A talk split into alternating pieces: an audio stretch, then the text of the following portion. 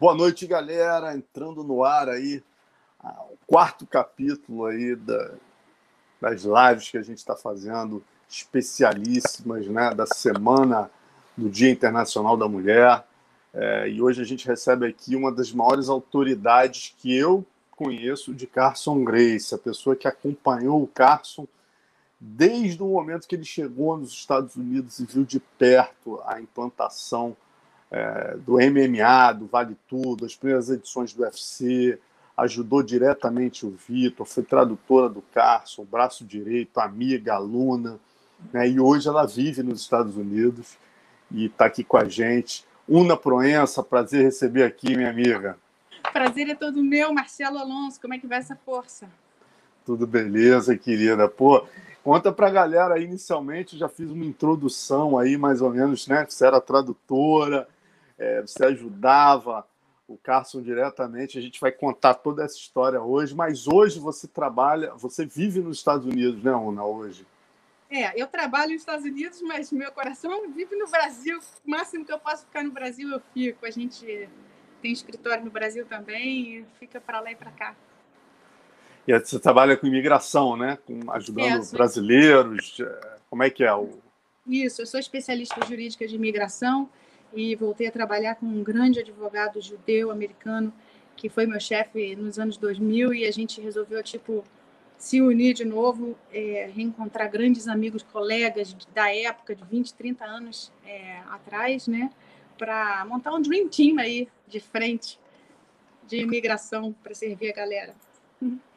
Pô, muito legal. Né? Agora eu quero, vamos começar do começo, né? Queria que você contasse para a galera é a primeira vez que eu te vi foi nessa foto aqui, ó. Bota aquela foto. Deixa eu passar pro Léo aqui para ele colocar. E para você contar como é que foi mais ou menos. Pô, mandei para você, não pro Léo, desculpa. Para você contar mais ou menos como que foi essa época, como você conheceu o Carson Grace, como você começou a treinar jiu-jitsu.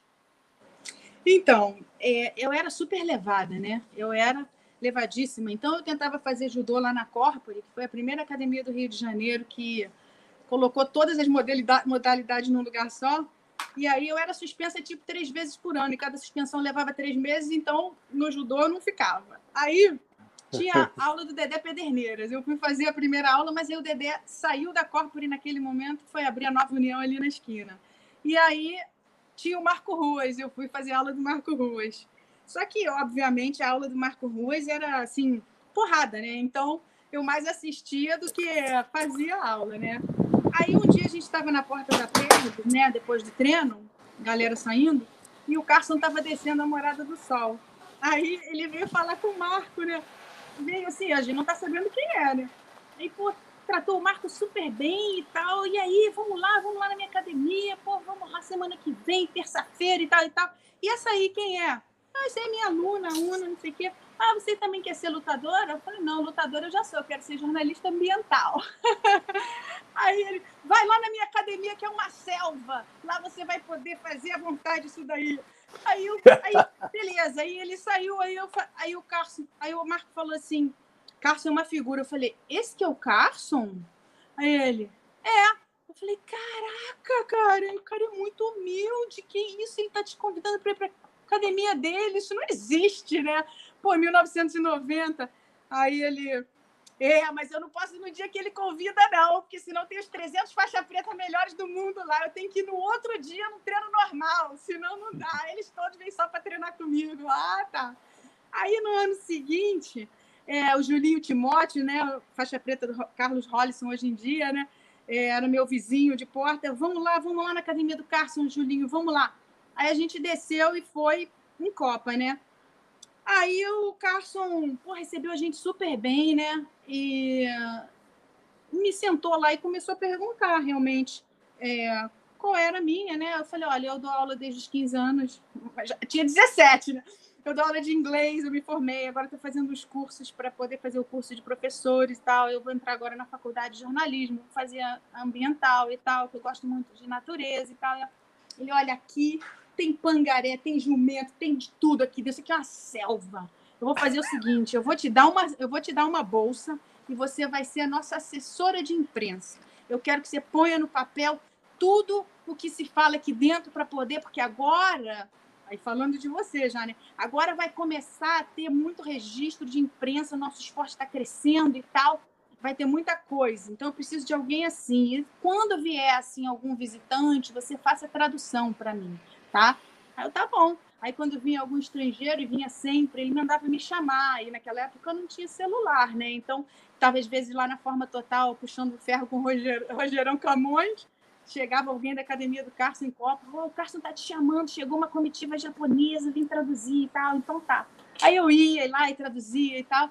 E aí, depois disso, a gente chegou 93, bom, chegou 91, né? O Grande Vale Tudo né, que foi incrível, porque o Carson é, foi o treinador, foi a primeira vez que algum lutador assim de outra academia veio treinar Vale Tudo, né, é, com os feras ali, né, o Valide tinha o sparring dele, que era o Ricardinho Cavalcante, e aí o Fábio Gurgel veio, todo mundo se uniu ali para o Vale Tudo, foi, foi bem interessante, porque eu, eu vinha daquela escola ali, né, eu conhecia, gostava muito do Eugênio Tadeu e todo mundo. Então, assim, mas na academia do Carson, é, eu não podia falar, basicamente, né? Porque, assim, imagina aquele, o melhor time da história até então.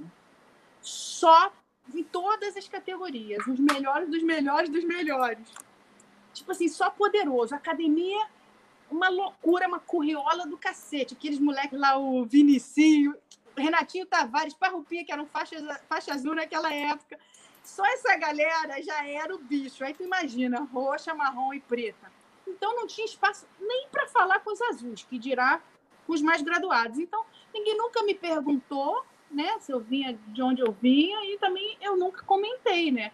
Mas pô, ali naquele desafio estavam os dois lados da história, né? E eu amiga dos dois. Aí, beleza. Depois aí, disso, ó, ó, ó, um pouquinho da, da, da atmosfera da... ali no lugar, né? Quer dizer, isso aí foi depois, lógico, o Vitor já está mais velho, mas você vê isso. como é que era. Carlão, Valide, Vitor, né? Isso, isso. Aí depois veio o 93, né? Aquele campeonato brasileiro que foi feito na Hebraica, que o Sonequinha deu um show, botou a Rússia para voar não sei quantos metros de altura. E aí a gente é, teve que fazer uma reunião uma reunião de todas as academias, porque queria, queria organizar a primeira confederação, né? Só que não, ninguém entrava na academia de ninguém naquela época, não existia isso, né? Então tinha que ser um lugar neutro. E eu também estagiava no Museu da Imagem e do Som, no centro. Então falei com o Murilo, né? Que o Murilo estava à frente dessas coisas sempre. Falei, ó, oh, Murilo, se precisar, tem esse espaço lá, tem um auditório bom, Murilo, então vamos fazer. Aí a gente fez essa reunião para todas as academias, né, para o Carson falar. Eu só anotava tudo e tal e tal. E aí tentavam discutir a formação da federação. O Carson sempre na defesa dos atletas, né, das regras justas, né, para todos, né. E aí a autoridade máxima era ele, né, porque ele, assim, muita gente não sabe ou não, assim, não entendeu. O Carson ele foi o maior campeão da segunda geração da família, né? A primeira geração foi o tio Hélio, a segunda foi o Carson, depois o Rickson e os sucessores. Mas o que, que acontece? O Carson era o maior da família. O Carson tinha uma altura que naquela época não era comum para um homem que nasceu em 1931. É, ele tinha 1,83m de altura. Ele era forte. Então, ele era, assim, ele, ele era diferenciado, obviamente, também na técnica, né? Ganhou foi feríssimo no jiu-jitsu, feríssimo no MMA, e ali ele já estava se consolidando como um mestre excepcional também, né? Tanto no jiu-jitsu quanto no MMA. Uhum. Ou seja, as quatro variáveis só ele reuniu no mundo. Verdade. Ninguém mais foi aquele lutador de jiu-jitsu, aquele lutador de MMA, aquele treinador de jiu-jitsu e aquele treinador de MMA, que formou o maior time de lutadores de jiu-jitsu e de MMA também. Ou seja, essas quatro variáveis, só ele. Só ele. Então, Agora, Una, conta, conta pra gente, é importante a galera entender como é que você foi parar em Los Angeles com o Carson. Como é que então, isso aconteceu?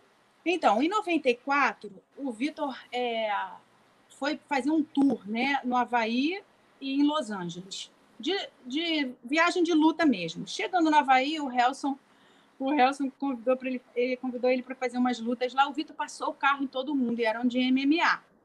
E aí, na época, vale tudo, né? Que a gente chamava. Aí o Vitor voltou para Los Angeles, teve mais uns treininhos básicos lá e aí teve muito convite para abrir academia ou para ir treinar e tal. E aí ele voltou para o Brasil e chamou o Carson. E o Carson, claro, topou tudo. Por quê? Nessa época, o, o Rorion já tinha feito o UFC, né? Já tinha criado. E o Rorion ligava para a academia às vezes e o Carson falava: atende porque pode ser que seja em inglês. Aí, Clube Carson Grace, boa noite. O Rorion sempre ligava à noite. Aí ele mandava as fitas do UFC para a gente, a gente ficava vendo na academia. Então o Carson já tinha esse plano de ir, porque o Rorion convidava. Ele falava: Carson, vamos trazer os lutadores seus para cá, que eu estou montando esse evento de Vale Tudo aqui vamos fazer um negócio bacana e tal. Então já tinha o convite, o Carson já tinha ido no UFC é, nos iniciais ali com o Rorion e a galera lá do Rickson. Então, tipo assim, foi uma união, né, de planos ali. Então, o, aí eu, bom, aí o Carson me chamou, ele falou, primeiro, é, bom, né, ele foi na primeira viagem, voltou e falou, Uni, eu preciso de você lá. Eu preciso, a gente precisa. Não tem como a gente falar inglês, a sua viagem bacana. Falei, é, mas Carson, eu não tenho plano nenhum de sair do Brasil, eu amo isso aqui. Pô, aí ele, não, mas então vai só por três meses, passar o verão. Eu falei, tá bom. Falei, mas tem que falar com meu pai. Aí meu pai falou, aí meu pai não deixou inicialmente, falou, não, ela tem que terminar a faculdade aí, mais um semestre. Aí ele falou, não, é, não dá para esperar. Aí meu pai falou, não, não dá para ela ir. Aí o Carson. É então, só tá um adendo para a galera entender, né? O pai da Una Proença o Ivan Proença, né? Quem se formou, quem é aqui do jornalismo do Rio de Janeiro, eu me formei na faixa, todo mundo que se formou na faixa, Faculdades Integradas Hélio Alonso, quem fez jornalismo lá, o Ivan Proença é um dos professores mais respeitados, era linha dura, todo mundo tinha medo do Ivan Proença. Então, só para fazer aqui um paralelo, quer dizer, a UNA estava entre o Ivan Proença e o Carson Grace, né? E aí, como é que foi a decisão? Como é que você conseguiu convencer o seu pai? É, aí eu falei, pai, eu peço aos professores para fazer a prova mais cedo, por favor. Não, imagina que eu vou dar exemplo assim, eu sou titular de cadeira, eu não posso, não vai, não sei o quê. Aí acabou que 18 de junho eu consegui embarcar, fiz as provas, os professores é, me ajudaram e aí fui. Quando eu cheguei lá, aquela bagunça, né, Marcelo Alonso? A pia cheia de louça, 3 metros de altura, e o resto todo, né? Já estava a poderosidade instalada ali, já tinha até a ABOL, né? Associação é, dos Baba-Ovo de Lutador, já tinha de tudo. Tava Copacabana em chamas já, entendeu? Copacabana reproduzida ali em Los Angeles. Eu falei, caraca, deixa eu ir lá na academia do Rickson, então, fazer uma visitinha. Aí a gente foi, eu, Ana, Ana Paula, minha parceira lá de treino do Carson, levar um mel para o Rickson. Aí o Rickson deu altas dicas, falou: ó, fala para o Carson fazer isso, isso, isso. Botou os soldados dele para ajudarem a gente, Carlão Valente, Joel Pimenta, fazer documento, vai isso, carteira de motorista e tal. E aí foi, foi indo, aí foi indo. E aí, cara, essa época que é muito legal, você tem relatos aí que eu acho que só você viveu e essa galera que você falou, né, que teve lá, por estar tá aqui, inclusive com a gente, Bebel está com a gente aqui, Rui Menezes está com a gente, porra, grande presidente da Confra, Bebel Duarte, porra, tá aqui ansioso, já tinha botado ali no, no grupo da confraria para a galera vir assistir. Mas essa galera viveu e você estava lá, Una. Como é que era o nível de bagunça? Conta para a galera o que você encontrou lá. Conta aquela história dos sacos de roupa. Quantos sacos de roupa tinha? Só para a galera entender o nível da zona. Cara, o Vitor, o Vitor, ele tem várias facetas, né? Ele, ele era, ele por um lado, ele não era nada levado, ele era quietinho, assim, ele não saía de noite, ele, ele era muito disciplinado. Mas em compensação, no que ele era levado, ele era engenhoso, entendeu? Porque um dia ele, ele reparou que eu era péssima dona de casa, sempre fui, entendeu? Então, assim, quando eu cheguei, eu falei, Ana Paula, tu lava a louça e eu cozinho, cara, que eu não tenho condições de lavar essa louça. Eu, eu gosto de cozinhar. Aí, beleza. Quando chegou na questão da roupa, o Vitor falou, cara, é tão legal lavar roupa aqui Una, eu vou te ensinar, cara, vem cá. Tem altos truques. Olha aqui, olha. Você pega esse sabão aqui, esse aqui é o melhor, tá? O Thai. E esse aqui, você pega esse amaciante, tem que ser esse, cara. Tem que ser o Downy, porque esse é o melhor. Aí você pega essa aqui, ó, e aí você põe, você troca as moedas ali, você põe a moedinha aqui, aí você separa as roupas assim por cores, aí você... Cara, ele me ensinou a, a lavar roupa. Eu, pô, amarradona, cara, que bacana, né? O Vitinho, né? Pô, a, o Vitinho era o seguinte, lá, o Julinho Timóteo, a gente descia para buscar o Vitor na Gávea com 16 anos para dormir, ficar brincando com a gente lá no IMPM e tal.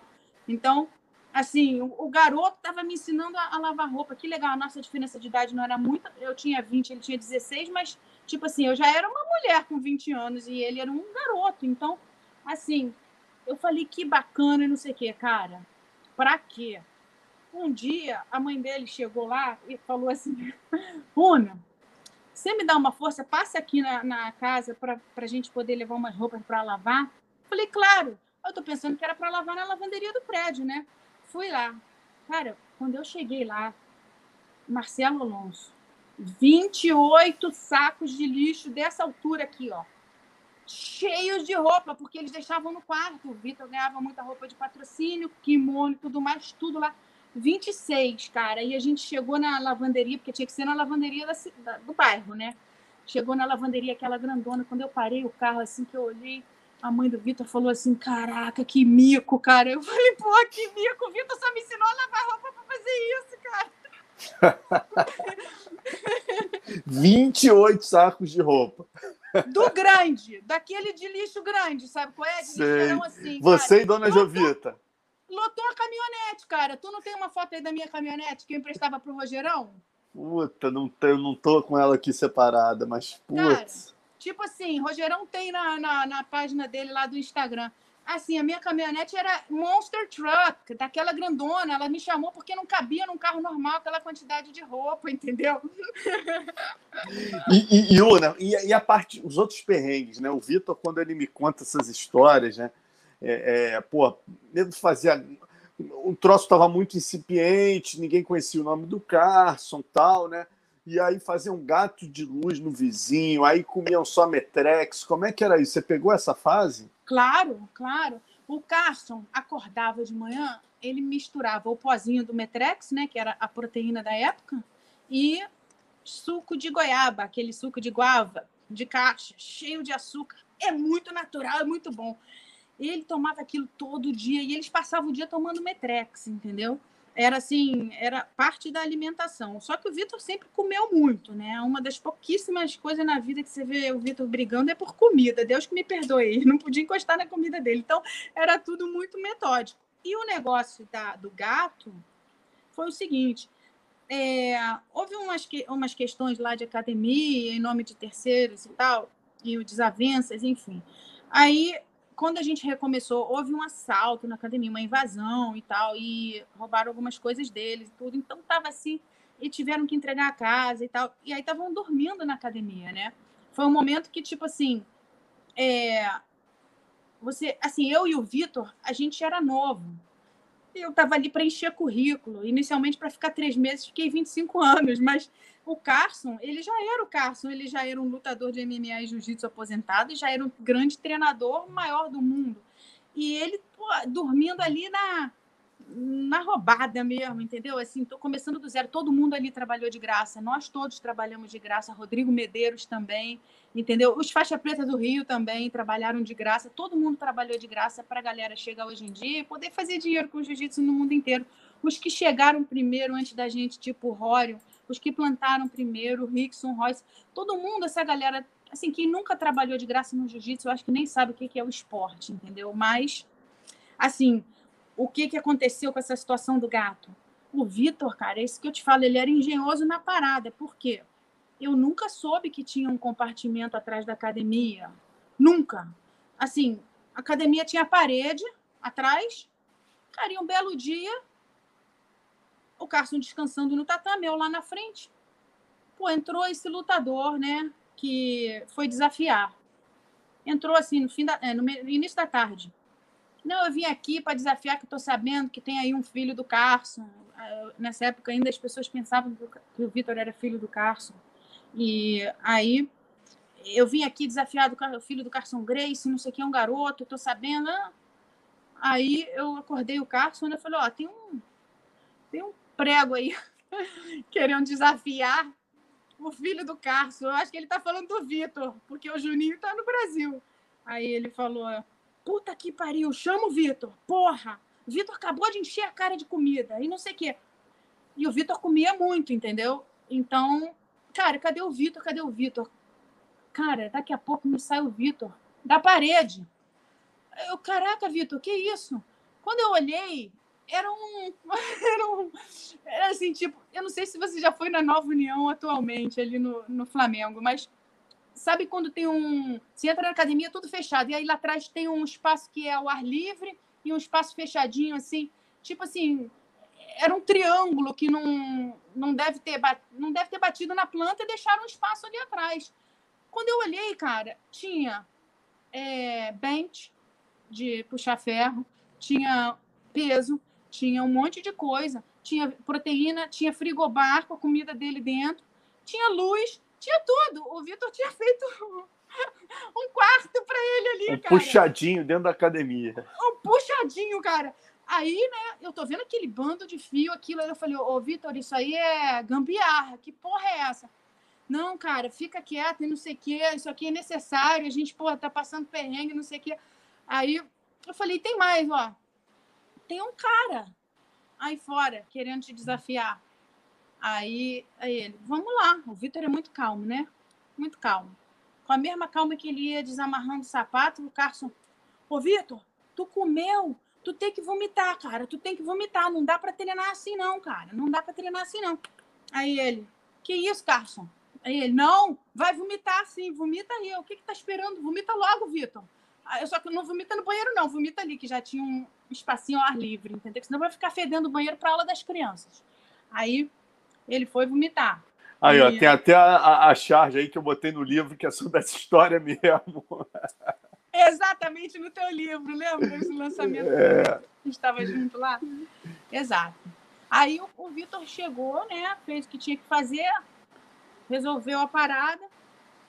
E aí teve uns desdobramentos depois. É, isso aí, vamos direto para essa história. Depois a gente volta, mas vamos direto para essa história que é antológica, Una. Aí, aí como é que foi? Aí o Vitor, como é que foi a luta? Você estava nesse dia?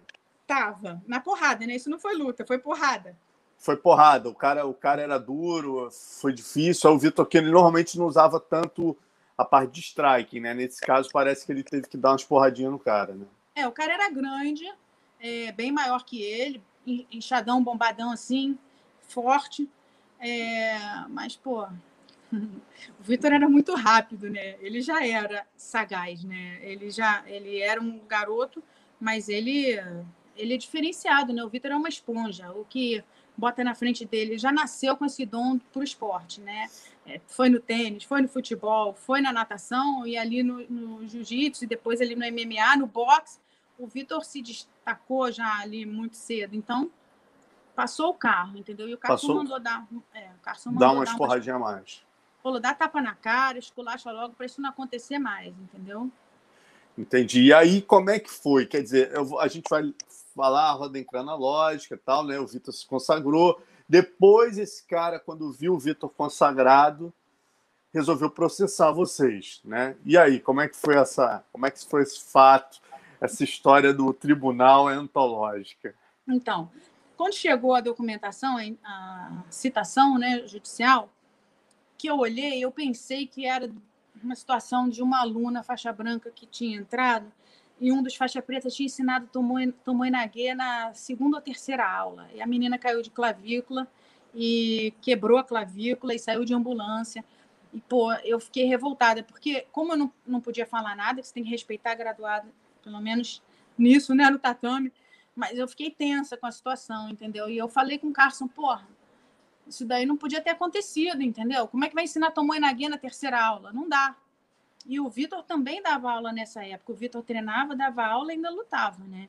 E, malhava, né? Puxava o ferro e ainda fazia o boxe. Então, assim, não tinha como dar mais aula, né? Então, é, eu pensei que era isso. Quando eu fui lendo, é, eu falei, não, Carson, é aquele prego que entrou aqui, desafiou e agora está tá processando tá querendo processar e tá é, assim, a gente não tinha seguro nessa época e era obrigatório. Então, fiquei bem tensa, né? a gente ainda não tinha condições de pagar um seguro, e aí eu fui falar com um dos advogados que eu, é, para os quais eu fazia tradução, né, nessa época de imigração, é, traduzia tudo, né, e também ajudava é, explicando a história até então como é que era, né, e, porque eu era bilíngue, eu sabia a história toda, eu vivia aquilo ali e, é, enfim, tinha que traduzir. Aí eu perguntei para ele, ele falou, Una, que tu já entende de imigração, isso aí é área civil, tu vai tirar de letra. Tu tem a documentação toda, não tem? Aposto. Falei, tenho. Aí ele, então, vai lá e explica isso aí. Aí, beleza. Eu, a gente se preparou né, para ir, não tinha é, condições de pagar um advogado, e esses advogados que eu trabalhava na área de imigração, eles falaram, né, para pegar advogado ruim, porta de cadeia, melhor não pagar nenhum, vão vocês. Então tá. Só que aí no dia eu estava tranquila, entendeu? Estava toda bem documentada e tal. Só que eu não, eu tenho pavor de atraso. E o Vitor, se a gente não inventasse que o avião era três horas antes e tal, e qualquer é, compromisso era três horas antes, ele dava um jeito de amarrar o tênis daquele jeito, aquela tranquilidade, aquela coisa no tempo dele. Ele não se abala com nada, não se abalava, né? E eu fui ficando nervosa, porque o trânsito em Los Angeles, aquela coisa, chegar atrasado, não sei o quê, fui ficando nervosa com atraso e tal e tal. Quando a gente chegou lá, já estava no, no auge do nervosismo, entendeu? E aí o Carson também. E só o Vitor rindo, né? Porque toda vez que eu ia em downtown, o Carson gostava de ir comigo, passeando, é, ver a questão né, no prédio de imigração. E eram filas que davam volta no quarteirão. Eu falava, ai, Carson, eu tenho tanta pena dessa gente, pô, tudo atravessado do México e tal.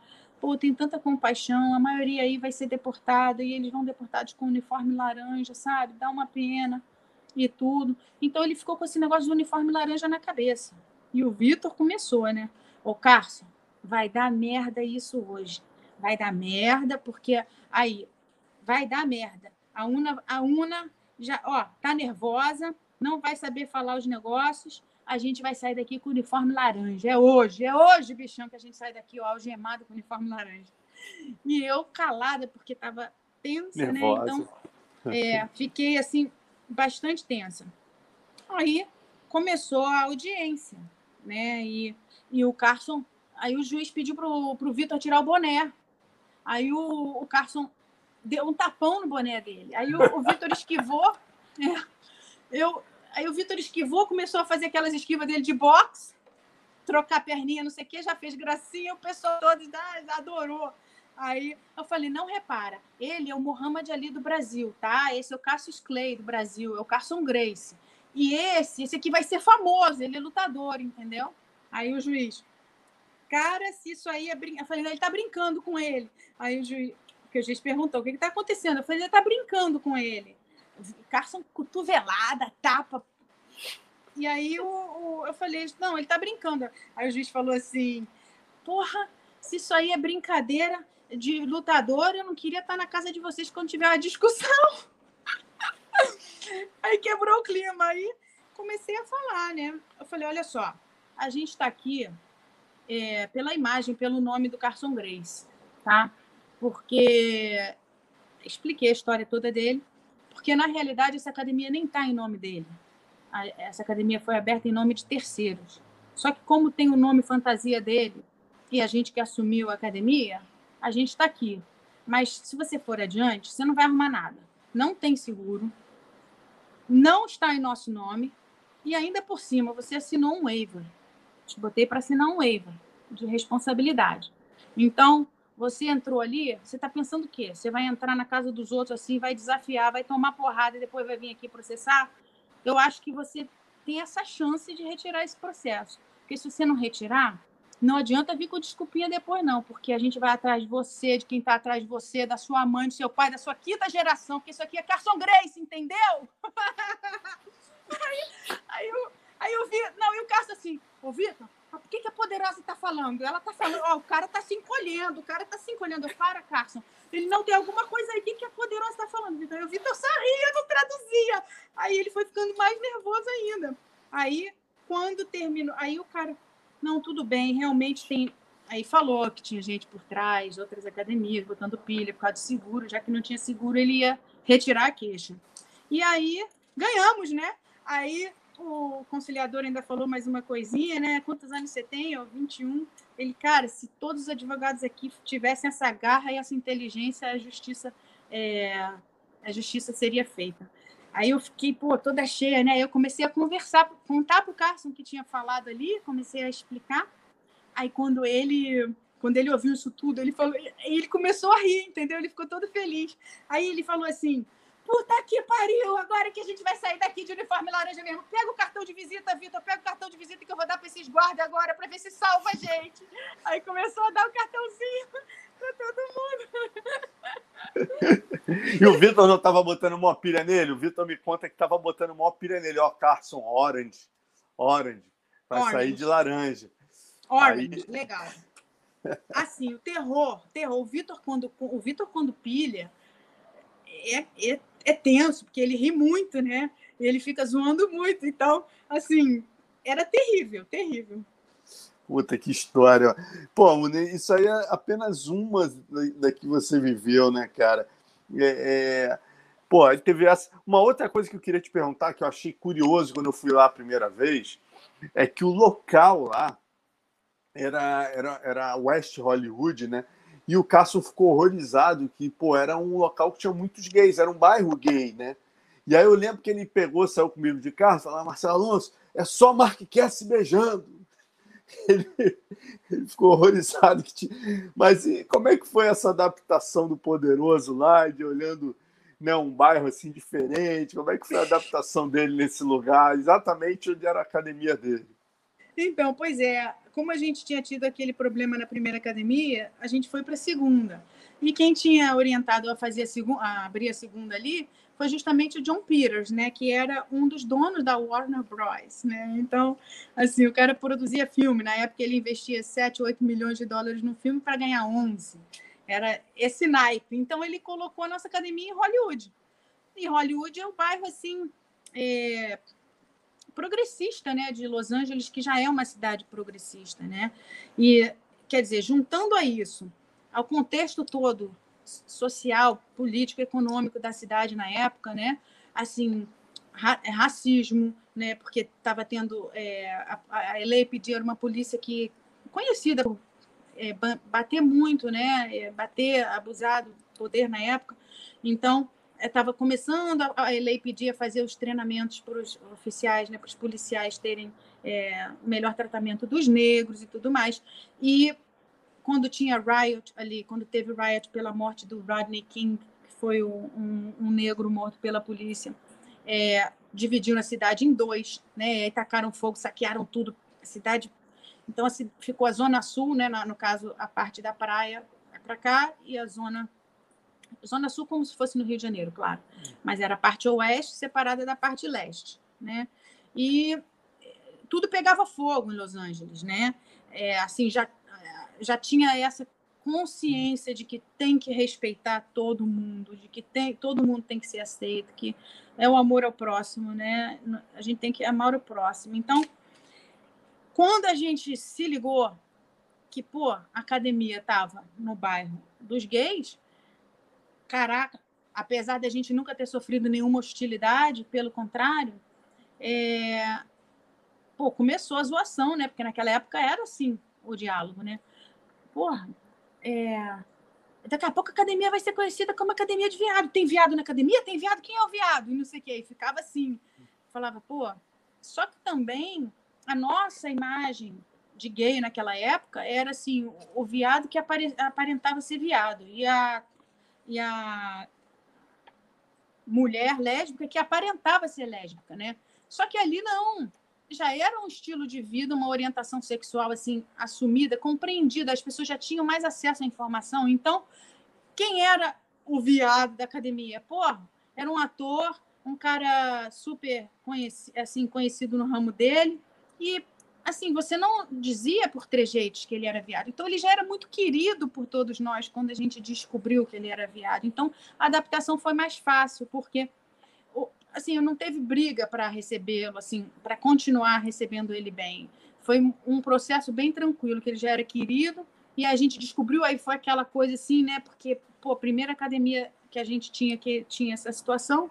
E aí a gente levou muito bem, tratou com muito amor, recebeu todos muito bem. E a outra menina que era lésbica também, a gente não sabia que ela era lésbica até o dia que ela me chamou para tomar um café da manhã e aí deu uma azarada.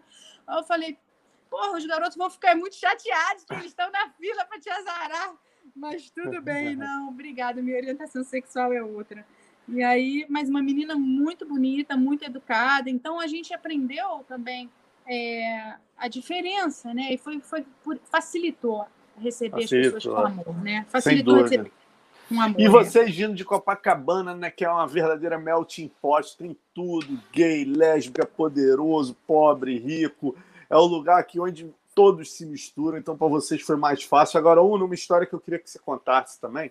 Você contou a história do famoso desafio do Vitor, onde ele teve que vomitar. Né? Eu sei que você, uma vez, parece que chegou um poderoso e você, que era faixa azul do Carson, o Carson falou: Una, tá dura nesse cara. Como é que foi essa história? Deixa eu te explicar. Na realidade, eu treinava, obviamente, com Marcelo Alonso, né? meu grande, querido amigo, professor. É, e depois cliente né? de imigração. Ele, Marcelo Alonso, era, pô, treino duríssimo, entendeu? Então, ele dava um, um grau de faixa a cada seis meses. Então, eu estava treinando há dois anos, eu já estava no quarto grau.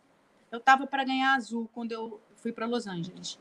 Quando chegou em Los Angeles, teve o episódio do garoto.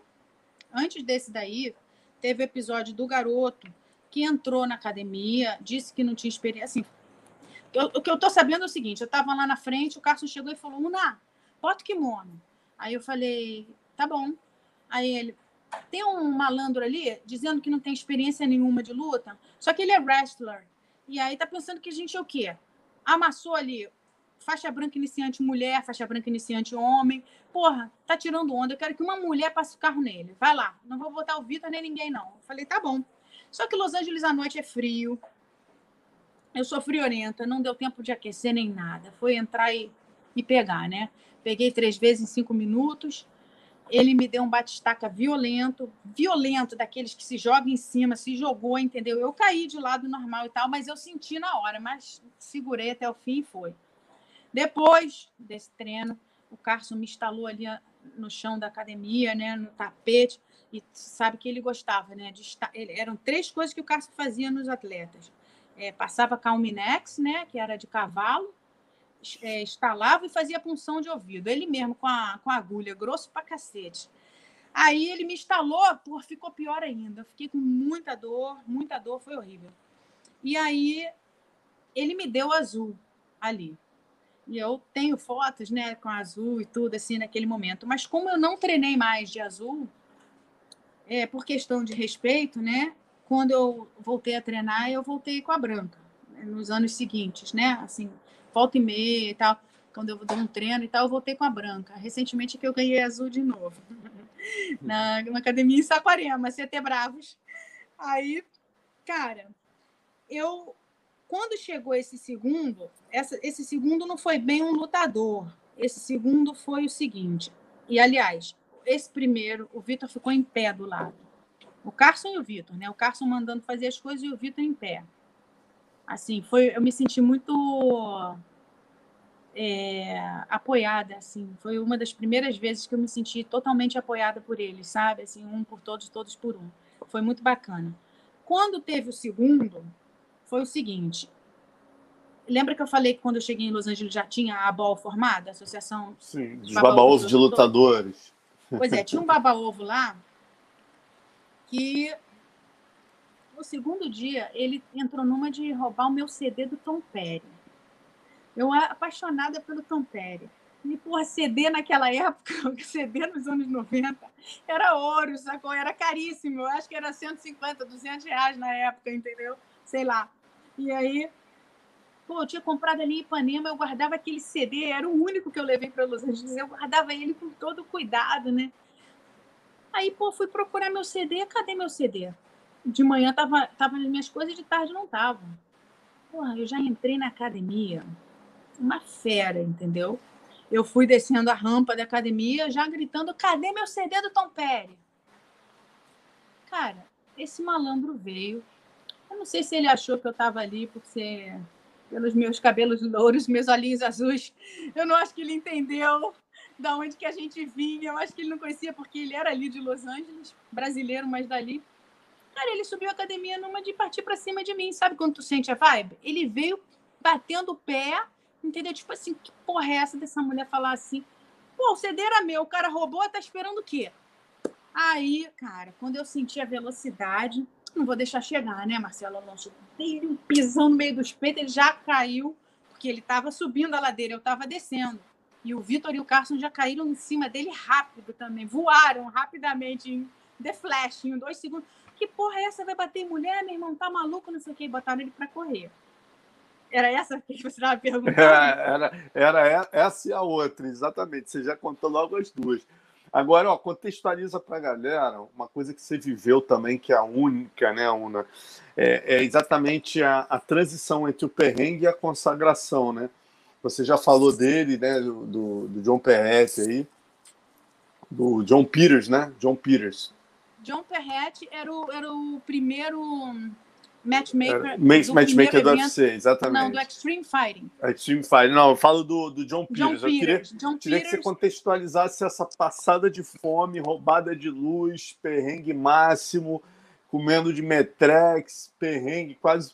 Porra, voltando para o Brasil, de repente, como é que o Vitor encontra o John Peters e o que que isso mudou a vida de vocês, né? Em termos de badalação, de conhecer de ir do lixo ao luxo, né? Passar a conhecer Hollywood e a festas com Kevin Costner. Lembra pra galera como é que foi isso? Tá, você deu um salto grande cronológico aí. Depois você me Mas volta, não, depois a gente volta para ser para a estreia dele. Eu só quero só que você contextualize com tá. é, conhecer esse cara, entendeu? Pois é, cara. O John Peters, ele, ele tinha sido um cara casado com a Barbara Streisand. Ele tinha sido um cara que ganhou um processo milionário contra a Sony e ele era um dos donos da Warner Bros, né? Então, ele, assim, quando viu o Vitor, viu um talento, né? Pela idade, pela é, aquele estereótipo de, assim, quebrar aquele estereótipo de lutador marra e também tinha um componente, né, de beleza. Enfim, o cara se empolgou de botar o, o Vitor em Hollywood, entendeu? Falou, cara, eu vou te agenciar, eu vou fazer, eu vou acontecer. Ele, pô, chegava na academia, com essa lutadora que você tem aí na foto, a Stacy. Chegava lá, pô, a cara é só deixa eu botar até, Deixa eu botar, pedir pro Léo botar essa foto aí só pra galera entender esse momento, quer dizer, a galera já indo lá treinar e tal. Tá Ela aqui. era uma lutadora é, famosinha lá, entendeu? Tipo, da mídia. É, Stacy Nemore, se eu não me engano, o nome dela. Exato, Fiz uma matéria era... com ela para Kiai quando eu fui lá, exatamente. Era kickboxer, né? É, kickboxer, já, já tinha feito filme e tal, e tava lá no meio dos poderosos, né? Tá lá. É. Aí a foto, ó. Isso. Ele era nessa época, quer dizer, já estava já mais badalada, a academia já começava a dar certo. E aí essa história do John Peters, manda ver. Isso aí. É eu que tirei essa foto aí. Aí o que acontece? Aí o John Peters, cara, se empolgou, porque ela foi lá, ela viu, ela falou, ela era também da mídia ali, aí os caras começaram a visitar a academia ficaram loucos, sabe, com a gente. Aí ele falou, aí ele quis ir no primeiro ultimate com a gente. Aí chegou lá no ultimate, primeiro que ele já fretou um avião para ir.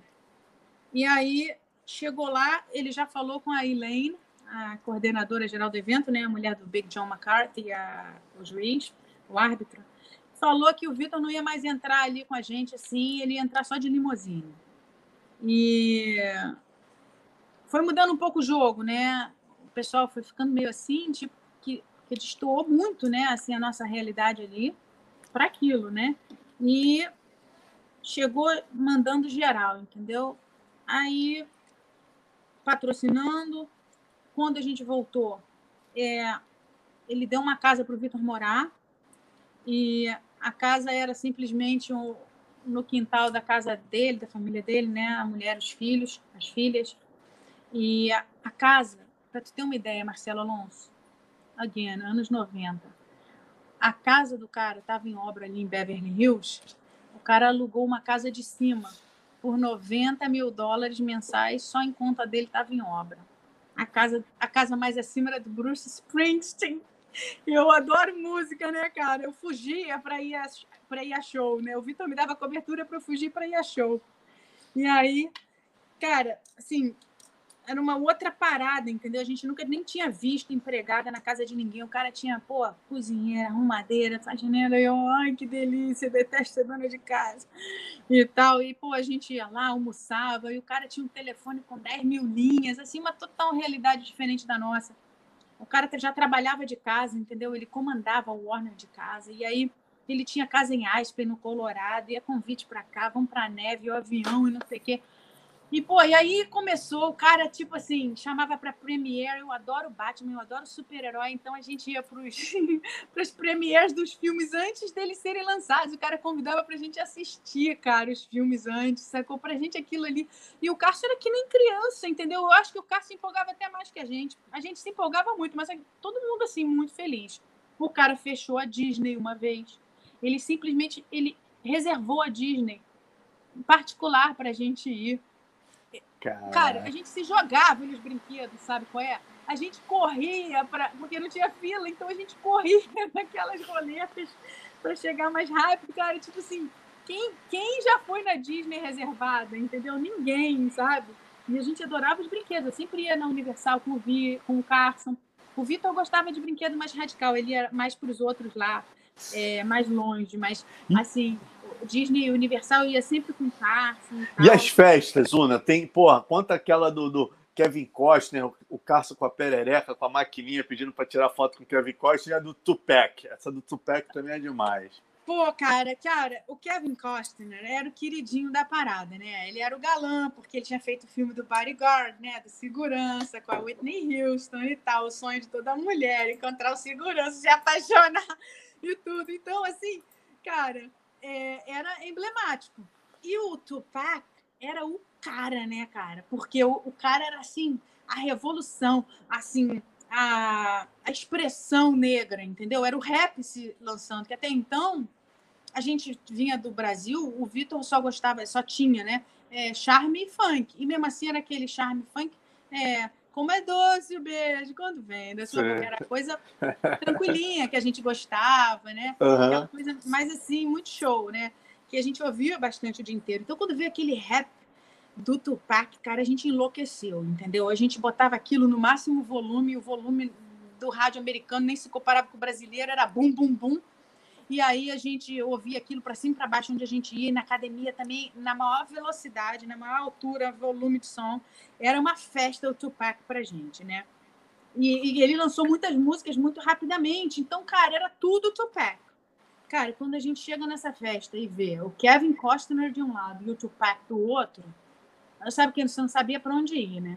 Aí o Carson começou, tira foto aqui comigo, com Kevin Costner, Kevin Costner, ô, ô Carson, pô, tirar foto com essa perereca não dá, cara, para com isso. Não, não. Aí ele, aí nada convencia. Que isso? Pô, ela funciona muito bem. E tá, Carson, preste atenção, além do mais, quem tem que querer tirar foto com você é ele, porque tu é maior que ele, tu é o Carson Grace, ele é o Kevin Costner, só isso. E não, não, tive que convencer. Se eu quero uma foto com ele, eu quero. Perturbou cara, cutucou cara. Americano detesta que cutuque, entendeu? Tem essa questão do espaço pessoal, né? Na fila do banco, na fila do mercado, é um metro de distância, mesmo antes de pandemia. A galera não gosta que chegue muito no espaço. A gente falava olho no olho, fala assim até hoje. O Carson dentro da cara do cara, né? Eu, porra, Carson, não, você sabe que não pode. Para, chega, sai de perto. E não sei o quê. E nada, e não adiantava. E aí perturbava, e ria pra cacete. A gente, tipo assim, os caras olhavam pra gente naquele tipo de festa como assim, esses são os wannabes. Esses são os wannabes, né, os que querem ser alguma coisa, não são nada e não, não sabemos nem por que estão aqui, devem ter entrado de penetra. Porra, eles não sabiam né, que o Carson já era o Carson. E a é. gente também já se achava também, a última é. coxinha da festa. Mas teve, teve, uma, teve uma história que o Vitor conta, que ele foi pedir para tirar uma foto com o Tupac, ele queria tirar uma foto com o Tupac, né? O Carson queria tirar com o Kevin. Aí o Carson ficou revoltado, né? Ele olhou, porque ele olhava o Tupac, que porra de Tupac é esse? Cara ele com dread e tal. Porra, Vitor, traz de maconheiro, porra. Tira foto com, com porra, tira foto com Kevin Costa, porque tira foto com maconheiro. Ele, ele falou assim: daqui a pouco, tá vendo aquela tenda ali fora? Esse cara vai fazer um maconhódromo ali, quer apostar quanto? Maconhódromo ali naquela tenda. Olha a cara do cara, pô, cheio de, de dreadlock, cheio de coisinha, não sei o quê. É maconheiro, Vitor. Eu tô vendo, olha aí, cheio de anel, cheio de pulseira, olha o cabelo. Cara, o perturbou tanto o Vitor que o Vitor, no dia seguinte, foi aqueles dreads que ele fez, que ele começou a achar que ele era também o Tupac. Você não sei se você lembra. Ele passou a lutar com o cabelo é, afro, né? O estilo, né? O desenho, é, o design, né? É, a afro e começou a se produzir daquela forma, entendeu? O Vitor achou que ele realmente teve um encontro. E você que traduziu quando ele pediu para tirar foto com Kevin Costner? Claro, mas tipo assim, eu não eu, eu, tentei evitar de todas as formas, sabe qual é? Eu tentei evitar, mas de tanto que ele cutucou o cara, cutucou, cutucou, foi assim, não sei o quê, eu tive que pedir, mas aí eu, eu pedi explicando, falei, olha só, esse aqui é o Muhammad Ali do Brasil, tá? Esse aqui é o maior lutador e treinador da história do Brasil, tá bom? E aquele ali, ele vai ser famoso.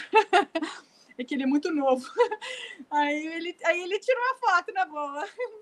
Agora, o é legal contar, a gente vai voltar na história, mas eu acho legal contextualizar nesse momento uma coisa muito legal que você fala do Vitor, né? Que muita gente fala, ah, o Vitor é creonte, o Vitor isso, o Vitor aqui, o Vitor brigou com o Carson, sem dúvida tem lá os problemas dele. Mas nesse momento ele teve uma atitude muito bonita com o Carson, né, Una? Que, poxa, mais à frente, vamos dizer assim, né? Tempos depois, porque o John, quando ele ganha o UFC, a gente já vai falar desse primeiro UFC, mas quando ele vence, o cara começa a tentar tirar ele do Carson. Conta essa para a galera. É, não existia outro lutador fazendo o que o Vitor estava fazendo ali. Ganhando tão rapidamente, explosivamente, com aquela aparência né, tão jovem. Sim, ele foi o mais novo a entrar e foi o que ficou mais tempo. Então, assim, ele, ele, ele já, as pessoas já começaram a chamar ele de um fenômeno, né? Ele era. Então, é, começaram a levar ele para a maior agência de publicidade do mundo, a William Morris, né? A gente foi na William Morris Agency porque eles iam agenciar o Vitor, né? Contrato de publicidade, tal, altos contratos para todo lado e tal e tal, já sa... já subiu da, da minha esfera, né? Porque a assessoria de imprensa que eu fazia para eles ali para para construir imagem, fazer o marketing, ensinava, o Vitor absorvia tudo muito bem, aprendia rápido essas coisas, ele sempre fez a, a imagem dele corretamente, mas ali era outro patamar, né? A maior agência do mundo. Então, pô, que beleza, vamos lá e tal. Só que aí vem as, as, as, as contrapropostas, né? As, exigências do mercado. E eles queriam que o Vitor fosse ator, que ele descambasse, né? Como Dina Carano fez depois, Honda, Rousey. E aí começaram com a pressão e começaram a, a botar uma pressão bem escrota, entendeu? Tipo, é, Vitor, porra, não dá para tu ficar saindo com o Carson, não dá para ficar trazendo o Carson para as festas, entendeu? Pô, tipo assim, como dizendo que o Carson queimava o filme, porque o Carson era broncão, né? Ele era brincalhão, ele era ingênuo, ele era assim amoroso, ele, ele fazia tudo que no, no americano não suporta, de abraço, de beijo, não sei o que. A gente era assim carinhoso, a gente é assim até hoje, mas é, e o Carson e, e não, não era só isso, a idade do Carson, né? As pessoas têm preconceito com, a, com um idoso, né? Um preconceito que existe até hoje. É, a questão dele ser mestiço, né? O Carson é uma mistura, né? Foi um racismo também. E aí eu, eu conversei com o Vitor, eu falei, olha só, Vitor, esse negócio de ceder à pressão do mercado, que parece que o mercado tem personalidade, o mercado quer isso, o mercado quer aquilo, o mercado é volátil. Da mesma forma que querem você hoje, amanhã ou depois tu fica desfrutável, tu vai ser mais um, um carinha de latino aí, entendeu? Tu quer ser ator, estourar uma grana, tu vai, entendeu? Tu vai ser bom nisso, vai ganhar um dinheiro. Mas se, se você vai estar feliz, eu não sei. Eu só sei que corre o risco de, de acontecer contigo o que estão fazendo com ele agora também, entendeu? Então, se tu vai fazer isso, já tem cara de playboy mesmo, te dou apoio, vai embora.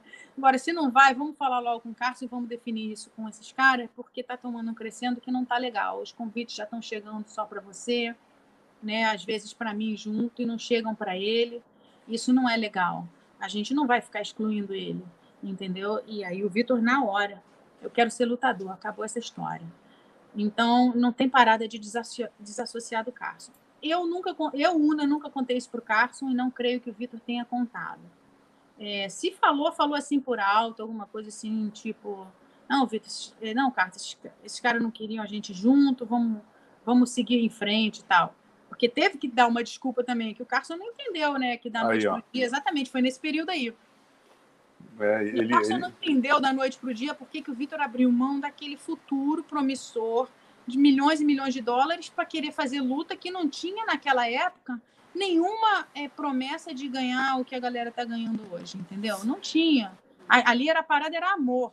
Era tudo no amor, entendeu? Então, muito legal esse teu relato, né, Una? Porque as pessoas lembram do Vitor como muita gente lembra, fala, ah, o Vitor foi o Creonte que apunhalou o Carson pelas costas. O Vitor foi, foi o cara que, obviamente, foi o primeiro a fazer o nome do Carson famoso nos Estados Unidos, e depois o Vitor também é, teve essa situação. Ele poderia, sendo um garoto de 18 anos, né, se deslumbrar com a fama, com esse mundo milionário, seria até natural, se ele fosse sem caráter, que muita gente fala, que ele seguisse e deixasse o Carson de lado. E ele manteve, né? Ele se manteve firme do lado do mestre. O Vitor, ele, na verdade, fez o convite inicial ali, né? em paralelo ao convite que o Rorion tinha feito, mas assim, o Carson já era famoso sim ali no mundo inteiro. O Vitor é que ainda não era. Naquele, as pessoas vinham para academia pelo Carson já, entende? É, o Vitor não fez o nome do Carson ali nem como lutador das duas modalidades, nem como professor das duas, mas expôs mais, porque como... É, eu falo na América, né? O Carson a gente, porra, já era o Carson, lógico, mas eu e falo... na América também, as pessoas conheciam já ele, inclusive os japoneses vinham para tirar muita foto com ele e tal, já, eh, tudo era o buchicho, corria, Carson estava ali, porque o Rorion já tinha se estabelecido ali há mais de 20 anos, foi nos anos 80, né, que o Rorion começou tudo, o Rorion já estava com a academia grandona, já estava com é, o UFC, pô, o Rickson já estava lutando, o Royce já estava lutando, tipo assim, todo mundo sabia quem era o Carson ali já, já tinha árvore genealógica, já tinha tudo. Não, não, não, não, não foi bem isso, mas, assim, é, com certeza foi a, a entrada do Vitor no MMA ali que no UFC, mais, principalmente, né? o Carson para o grande Sem dúvida. Sem... E talvez, né, até dentro desse teu raciocínio, eu acho que talvez tenha faltado exatamente por essa colocação que você falou, né? O pessoal já sabe. Se o Vitor ganhou e ganhou, e pô, o nome do Carson já era conhecido, o nome Grace era muito conhecido, o nome do Carson passou a ser. Falta de visão dele de marketing, talvez pensar, cara, pô, meu amigo, olha o Karate Kid aqui real, né? O cara, só que da luta do jiu-jitsu. O cara é o discípulo do mestre que foi o maior lutador da família Grace tá aqui, pô, uma história pronta. Então talvez tenha faltado, talvez pela arrogância americana dele, não tenha entendido o tamanho do Carson Grace ali nessa história, né? E, e diminuído o Carson. Na verdade, como você falou, eu estou só colocando sobre o prisma do Vitor, né? Que muita gente não conhece essa história e só sabe do Vitor ter abandonado o Carson. E nesse momento ele teve sim uma atitude de hombridade, de caráter de ficar ao lado do mestre. E, durante e, todo aquele tempo. Durante todo aquele não tempo. É? E, não é, é isso que eu querendo colocar. É, o que eu quis dizer é que o Carson era conhecido no meio das lutas, né? Sem dúvida. Os lutadores dúvida. todos, eh, judô, jiu-jitsu, Estados Unidos, Japão e tal, era ali. Mas, uhum. assim, para o grande público em geral, incluindo esse patrocinador, o Carson realmente não era conhecido. O Vitor que foi conhecido primeiro ali, entendeu? E aí puxou o Carson junto. Mas o cara, ele subestimou o Carson, tipo assim, é o treinador, pode ser qualquer outro. Só que o Carson era insubstituível, não Sem existia. Pô, Carson não existe, né? Agora, é, é, Una, você.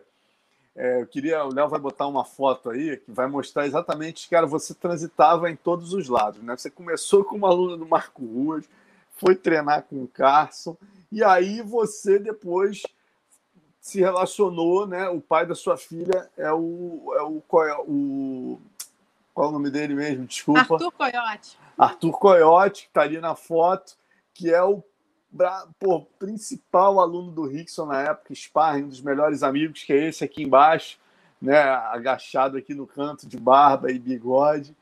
E, e, pô, e como é que você conseguia, né, nessa época, morando com o Carson, no ápice da rivalidade, onde ninguém, pô, você conversar com um cara que era de outra academia, tu já era tido como creonte, como é que você conseguiu ser a pessoa mais que o Carson mais confiava, secretária, o braço direito, a tradutora, amiga, e namorar com o melhor aluno do Rickson, que era um rival do Carson. Então, na verdade, eu tinha começado no judô, como eu te falei, né? Então, ali eu já conhecia Rogerão Camões, porque ele dava aula de judô naquela época, né? A galera do Flamengo Clube, conheci o Megaton no Flamengo Clube nos anos 80, quando ele ainda só lutava judô e não jiu-jitsu, e Frederico Flecha, Ezequiel Paragra... Paraguaçu. Então, depois eu fui tentar fazer jiu-jitsu, só que o Dedé mudou a academia ali para outro, outro lado. Eu tinha membership ali na Corpore, tinha que continuar na Corpore. E aí eu fui para o Marco Ruas. E aí eu fui para o Carson. Como eu te falei, ninguém sabia, porque só o Carson me perguntava as coisas. Só ele conversava comigo. Assim, meu professor Marcelo Alonso era muito rígido, né, cara? Tipo assim, eh, pode beber uma água? Pode beber uma água? Pode beber uma água? Vai logo beber água, porra! Não fica me perguntando que eu não sou babazinha de mulherzinha, porra! Era assim o ritmo. Então não podia falar nada no, no, no treino, entendeu? E aí, tipo assim, quando vinha um poderoso qualquer, Marcelo Alonso com aquelas frases, né? Ah, quem tem cu tem medo e não sei o quê. Então, a academia era o terror. Não, eu, eu entrava muda e saía calada. E assim, só quando o sofá, né, o famoso sofá, que todo mundo ficava brincando, rindo junto, as meninas também, minhas amigas, a Ana Paula, a da Rosa, Aí a gente ficava juntinha conversando, mas não se podia falar de academia anterior. Não existia essa abertura, não podia se falar. Quando alguém me perguntava, eu falava. Mas assim, eu chegar e ficar falando, não, não tinha como. Não tinha como. E aí, em Los Angeles, reproduziu a mesma situação, entendeu?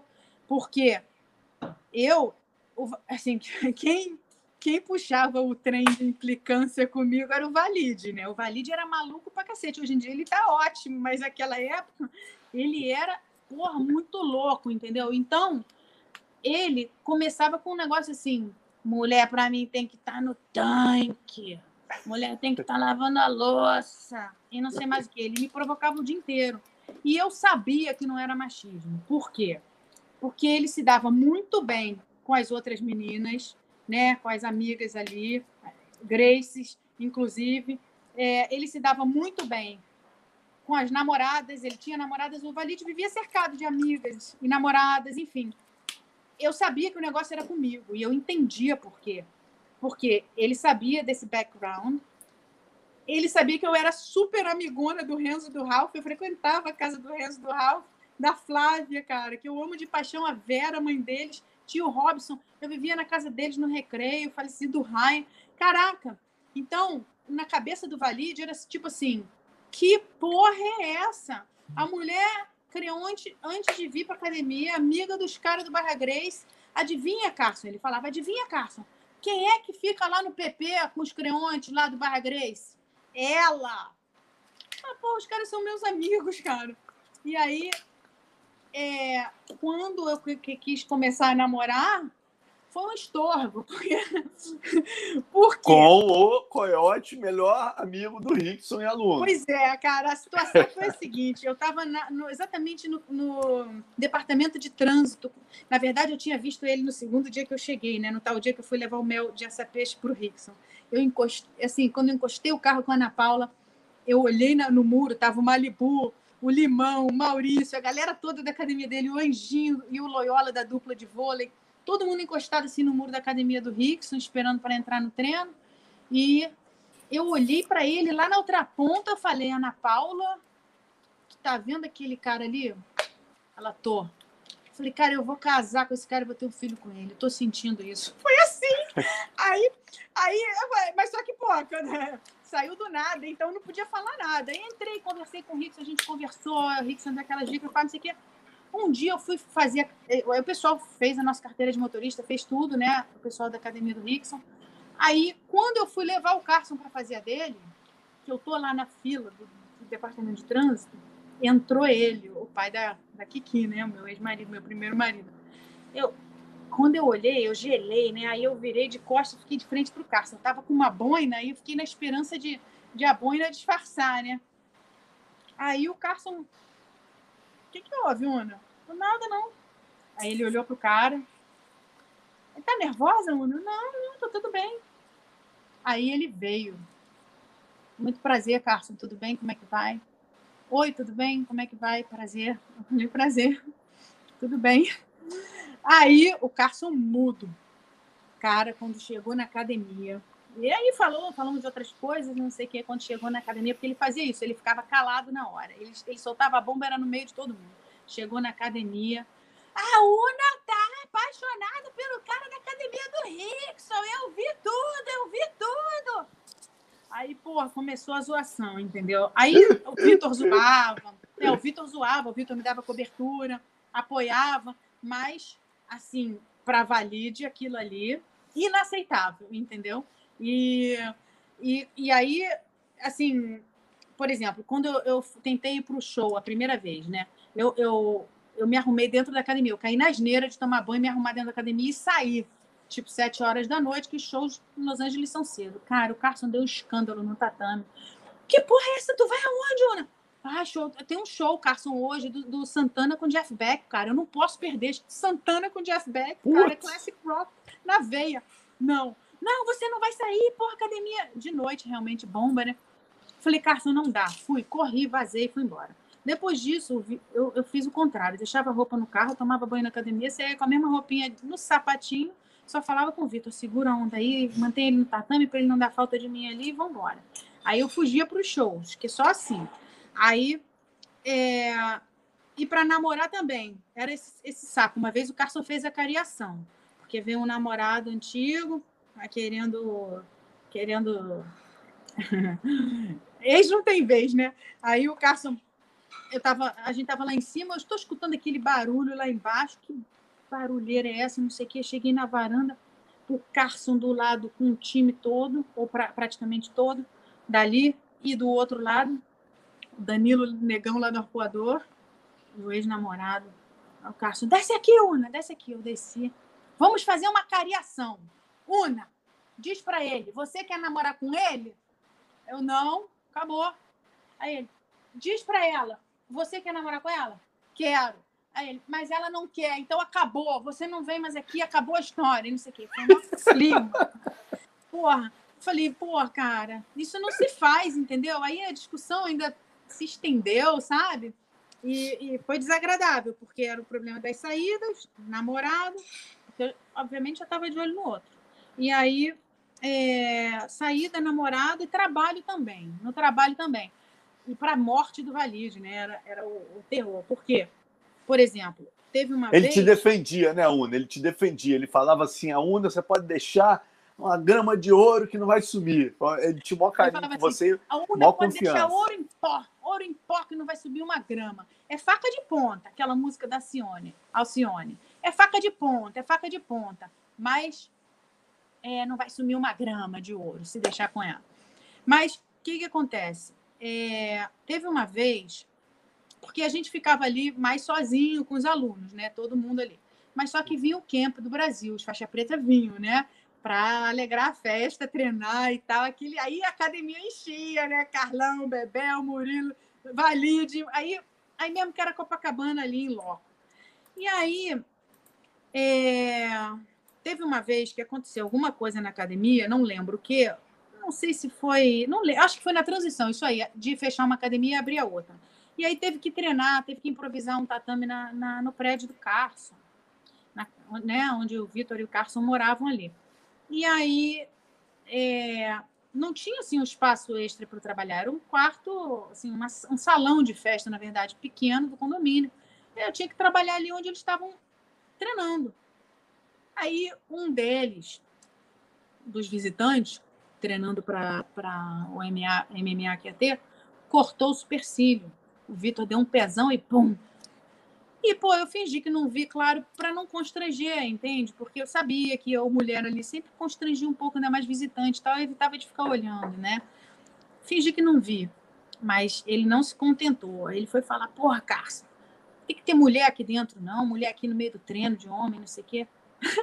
Aí o Carson, em vez de defender assim, que isso, pô, não sei o quê, a Una trabalha aqui direto, tá acostumada aí. A Una aqui dentro é homem. A Una aqui dentro é homem. Não é nem para olhar para ela. Tá olhando para ela por quê? A Una aqui dentro é homem. Eu não caso assim, eu nunca vou namorar, cara. assim, a defesa dele foi essa. A Una aqui dentro é homem. Putz, grila. Tem uma, tem uma foto aqui que o Léo vai botar que é, ó, é bem dessa época, né? Que a galera ia isso aí, eu que tirei essa foto che... também. É, não, então, você, você que me mandou.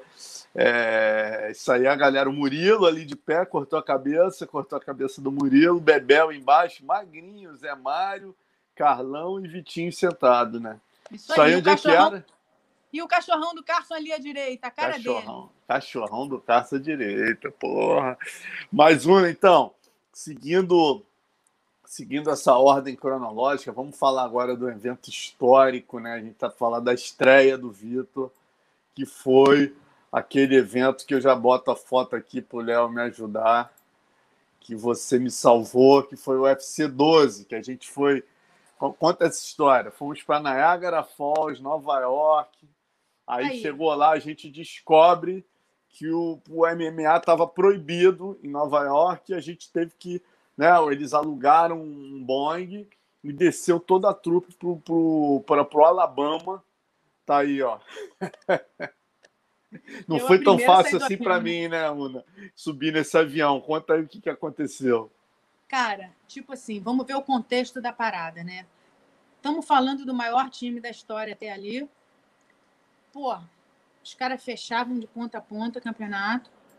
É... Poderosidade máxima, explodindo o poderômetro de todo jeito. O Carson gostava disso, né? Muito maluco por metro, metro quadrado. Tipo assim, o mediano, a pessoa mediana que via academia de Copacabana, não aguentava loucura, cara. Não aguentava loucura. Ia lá para Grace Maitá, que a galera era mais social, entendeu? Porque ali era pancada em Copa. E o Carson gostava disso e ele cultivava isso. Ele falava que era um para-raio de maluco mesmo. Falava, essa academia aqui é para-raio de maluco. E os malucos todos iam para ali, entendeu? E ele ficava assim, né? Poderosidade, poderoso, poderoso e tal. Todo mundo que falava muito um pouquinho demais assim, ele ficava poderoso, né? Então, o que que acontece? O contexto ali era que a gente, né, era o, o time ma maior poderosidade da história. A gente já tinha sido expulso de Nova York uma vez. Quando? Um dos primeiros eventos foi o Extreme Fighting. Então, é, a gente estava hospedado na Quinta Avenida com Central Park, num hotel super alucinante que tinha ali na esquina, Regency, assim, na área nobre, o filé do filé né, de Nova York. E quem ia lutar? O Ralph, o Juninho. O Conan. É, isso. E aí a gente saiu para eu, né, na verdade, saí para tomar um café da manhã rapidinho com o Ralph, com a Flávia, com a Xana. E aí, na esquina, meia horinha, 40 minutos. Quando a gente voltou, a esquina do Central Park estava tomada de protestantes, já com placas, fazendo piquete, assim, várias placas prontas. Isso aqui não é rinha de galo, isso aqui não é rinha de galo, Nova York não aceita isso, não vai ter esse tipo de briga aqui, isso é um absurdo, é rinha humana, rinha humana. Aí, quando entrei no saguão do hotel, já estava lotado, César Grace estava lá também, com um lutador, né, acompanhando, e, enfim, uma galera ali no saguão, eu fui direto no John Ferret, falei, o que está acontecendo? Aí ele falou: é, os caras estão protestando, a gente vai ter que sair fora, a gente vai ter que ir para outro estado. Eu falei: caramba, e como é que vai ser isso? Ele falou: vamos fritar um avião e uma galera vai de ônibus. Eu falei: eu quero de ônibus. Tu sabe meu probleminha com o avião, né? Aí eu vou de ônibus, vai curtindo a paisagem, não preciso dirigir, eu quero de ônibus. Aí ele falou: ok, é, vamos então preparar as malas. Aí o Vitor e o Carson já estavam com as malas prontas mesmo, não precisavam fazer. Eu fiz a minha rapidinho. Aí fomos dar um rolê no Central Park primeiro, né? A gente foi passear primeiro. Vamos, vamos, Vitor, vamos. Aí a gente foi andar de charrete, foi até o Metropolitan, foi no, no, no zoológico, né? Que toda cidade que a gente ia, a gente fazia um, um tourzinho histórico. E aí, bom, volta para o hotel, a galera já é, já pronta para viajar. o Carson falou, né? As, os, os, os é, repórteres vieram perguntar, né? Ele é, não pode, não pode, não pode rinha aqui, não pode, é rinha de galo mesmo. A gente leva os galos para outro lugar onde possa lutar. E deu aquela risada e ficou tudo bem. Aí entrei no ônibus, aí a galera que estava no ônibus estava bem revoltada. é, eu era a única que optei de, por ir de ônibus. A galera tava assim, porra, a gente tinha que ir de ônibus, tem até lutador aqui, a gente tinha que ir de avião, tem até lutador aqui dentro do ônibus, isso não se faz, porra, tantas horas de viagem, vamos para Wilmington, né, no, é, Carolina do Norte e tal. Eu vi que a galera ficou chateada contando com isso, então já me liguei. Quando foi? Aí chegamos lá, passeamos também, fomos ver o, esse negócio de guerra lá, os canhões, assim, onde teve é, é, guerra, né? Guerra da, guerra da guerra civil ainda e tal. Beleza. Fomos para a luta, que o Carson falava muito isso, né? Vamos para a luta feliz, vamos rindo, vamos brincando, vamos ouvindo música. A gente ia muito feliz, não tinha aquele clima de enterro, sabe? É que o cara vai tenso, vai que nem um enterro. Não, cara, ele falava, pô, tu vai lutar, tem que estar tá feliz, tem que estar tá celebrando, porque, porra, tu tá fazendo o que tu ama. Então, ele não gostava muito, muito que levasse a, as esposas, não tinha isso, Ana, assim, que ele não, ele não curtia muito? Ele não gostava porque ele falava que as esposas alisavam o galo muito, né? E o galo antes da, da briga não pode ser alisado. O galo, quando alisa antes da, da briga, ele mutuca, né? O, Car o Carson era muito conhecedor da rinha de galo. Então, ele falava, não pode, fica alisando o galo, não dá, não dá, tem, porra, tem que estar tá atiçado, tem que estar tá no ambiente Uriçado, né? Que ele fala. Eriçar, eriçar o galo, que ele usava esse termo. Exatamente. E aí, quando alguém criticava, questionava, né? Então, por que a UNA fica, né? Porra, porque a UNA irrita os galos. UNA... Porque quando houve a ameaça lá do, dos caras dos gangueiros com a gente, falei, Vitor, entra e fia a porrada. Isso é tudo calma. Calma, calma, calma. Você tá no Extreme Fire, depois a gente entra nessa. Essa história é muito maneira, essa história é muito maneira. Aí termina o Extreme Fighting para a gente entrar no UFC 12. É, não, e foi tudo bem lá no Extreme Fighting, but eu. Foi o meu primeiro Vale Tudo trabalhando ali de frente. Então, o que, que aconteceu? Eu entrei com eles, fiquei muito com a cara no ringue para traduzir tudo para o Carson que precisasse. Aquelas luzes eram muito fortes, porque na época não tinha plateia, que nem agora no Covid. Então, aumenta o jogo de luzes para parecer que tem plateia, né? Justamente para não ficar aquele, aquela imagem uhum. feia. Quando eu explicava isso para as pessoas, as pessoas não entendiam, agora estão entendendo com o Covid. Então, aquele jogo de luzes, eu tenho labirintite. Então, aquilo me deixou completamente tonta. Não tinha, não tinha acordo. Ou eu fechava a cabeça, abaixava a cabeça, ou então. E aí, e também, se abaixava a cabeça, eu via só as porradas secas das cabeças batendo no, no, chão, no chão, né?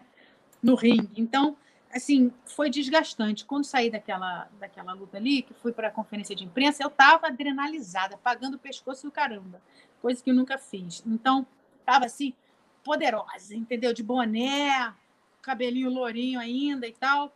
Eu falei, pô, isso aí não ficou legal, eu vou fazer assim. As próximas lutas eu não vou assistir ali do lado, eu vou ficar no vestiário, é bom que eu como, né? Hora, minha hora de tranquilidade e tal quando vocês ganharem, eu entro, não vou ficar impressionada com porrada, com luzes, com nada, me deixando tonta e nervosa. É, foi uma decisão que eu tomei ali, mas foi um ótimo evento. É, assim, o Juninho perdeu, mas e o Carson deu-lhe um esporro, mas assim que triste não ficava. Mas foi bom. Aí, quando a gente foi para esse evento aí, o segundo, foi ainda em Nova York, mas não em Manhattan, né? Não na ilha. Buffalo. Foi lá no extremo norte do estado de Nova York, lá na cidade de Buffalo, que é a fronteira com Niagara Falls, né? Que é a Foz do Iguaçu americana, canadense. Aí a gente chegou lá, você lembra, né? A quantidade de neve, um frio do cacete.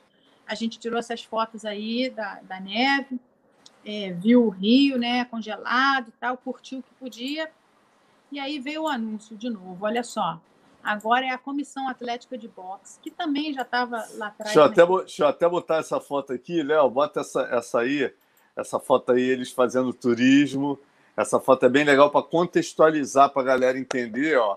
Isso aí é Niagara Falls, é como bem disse a Una, é a catarata do Niágara lá, do, é a catarata do Iguaçu americana, né? E, e Vitor, Serjão, Dona Jovita, Una, aí Sérgio Cohen, ali no, a, à esquerda é Dona Jovita, né, do lado do Sérgio Cohen, no meio é a Una, Valide e Vitor, que iam lutar contextualizando esse UFC 12. Era a estreia do Vitor no Ultimate e o Valide também ia lutar né, o torneio dos chamados torneios dos leves, que era até 90 quilos, né?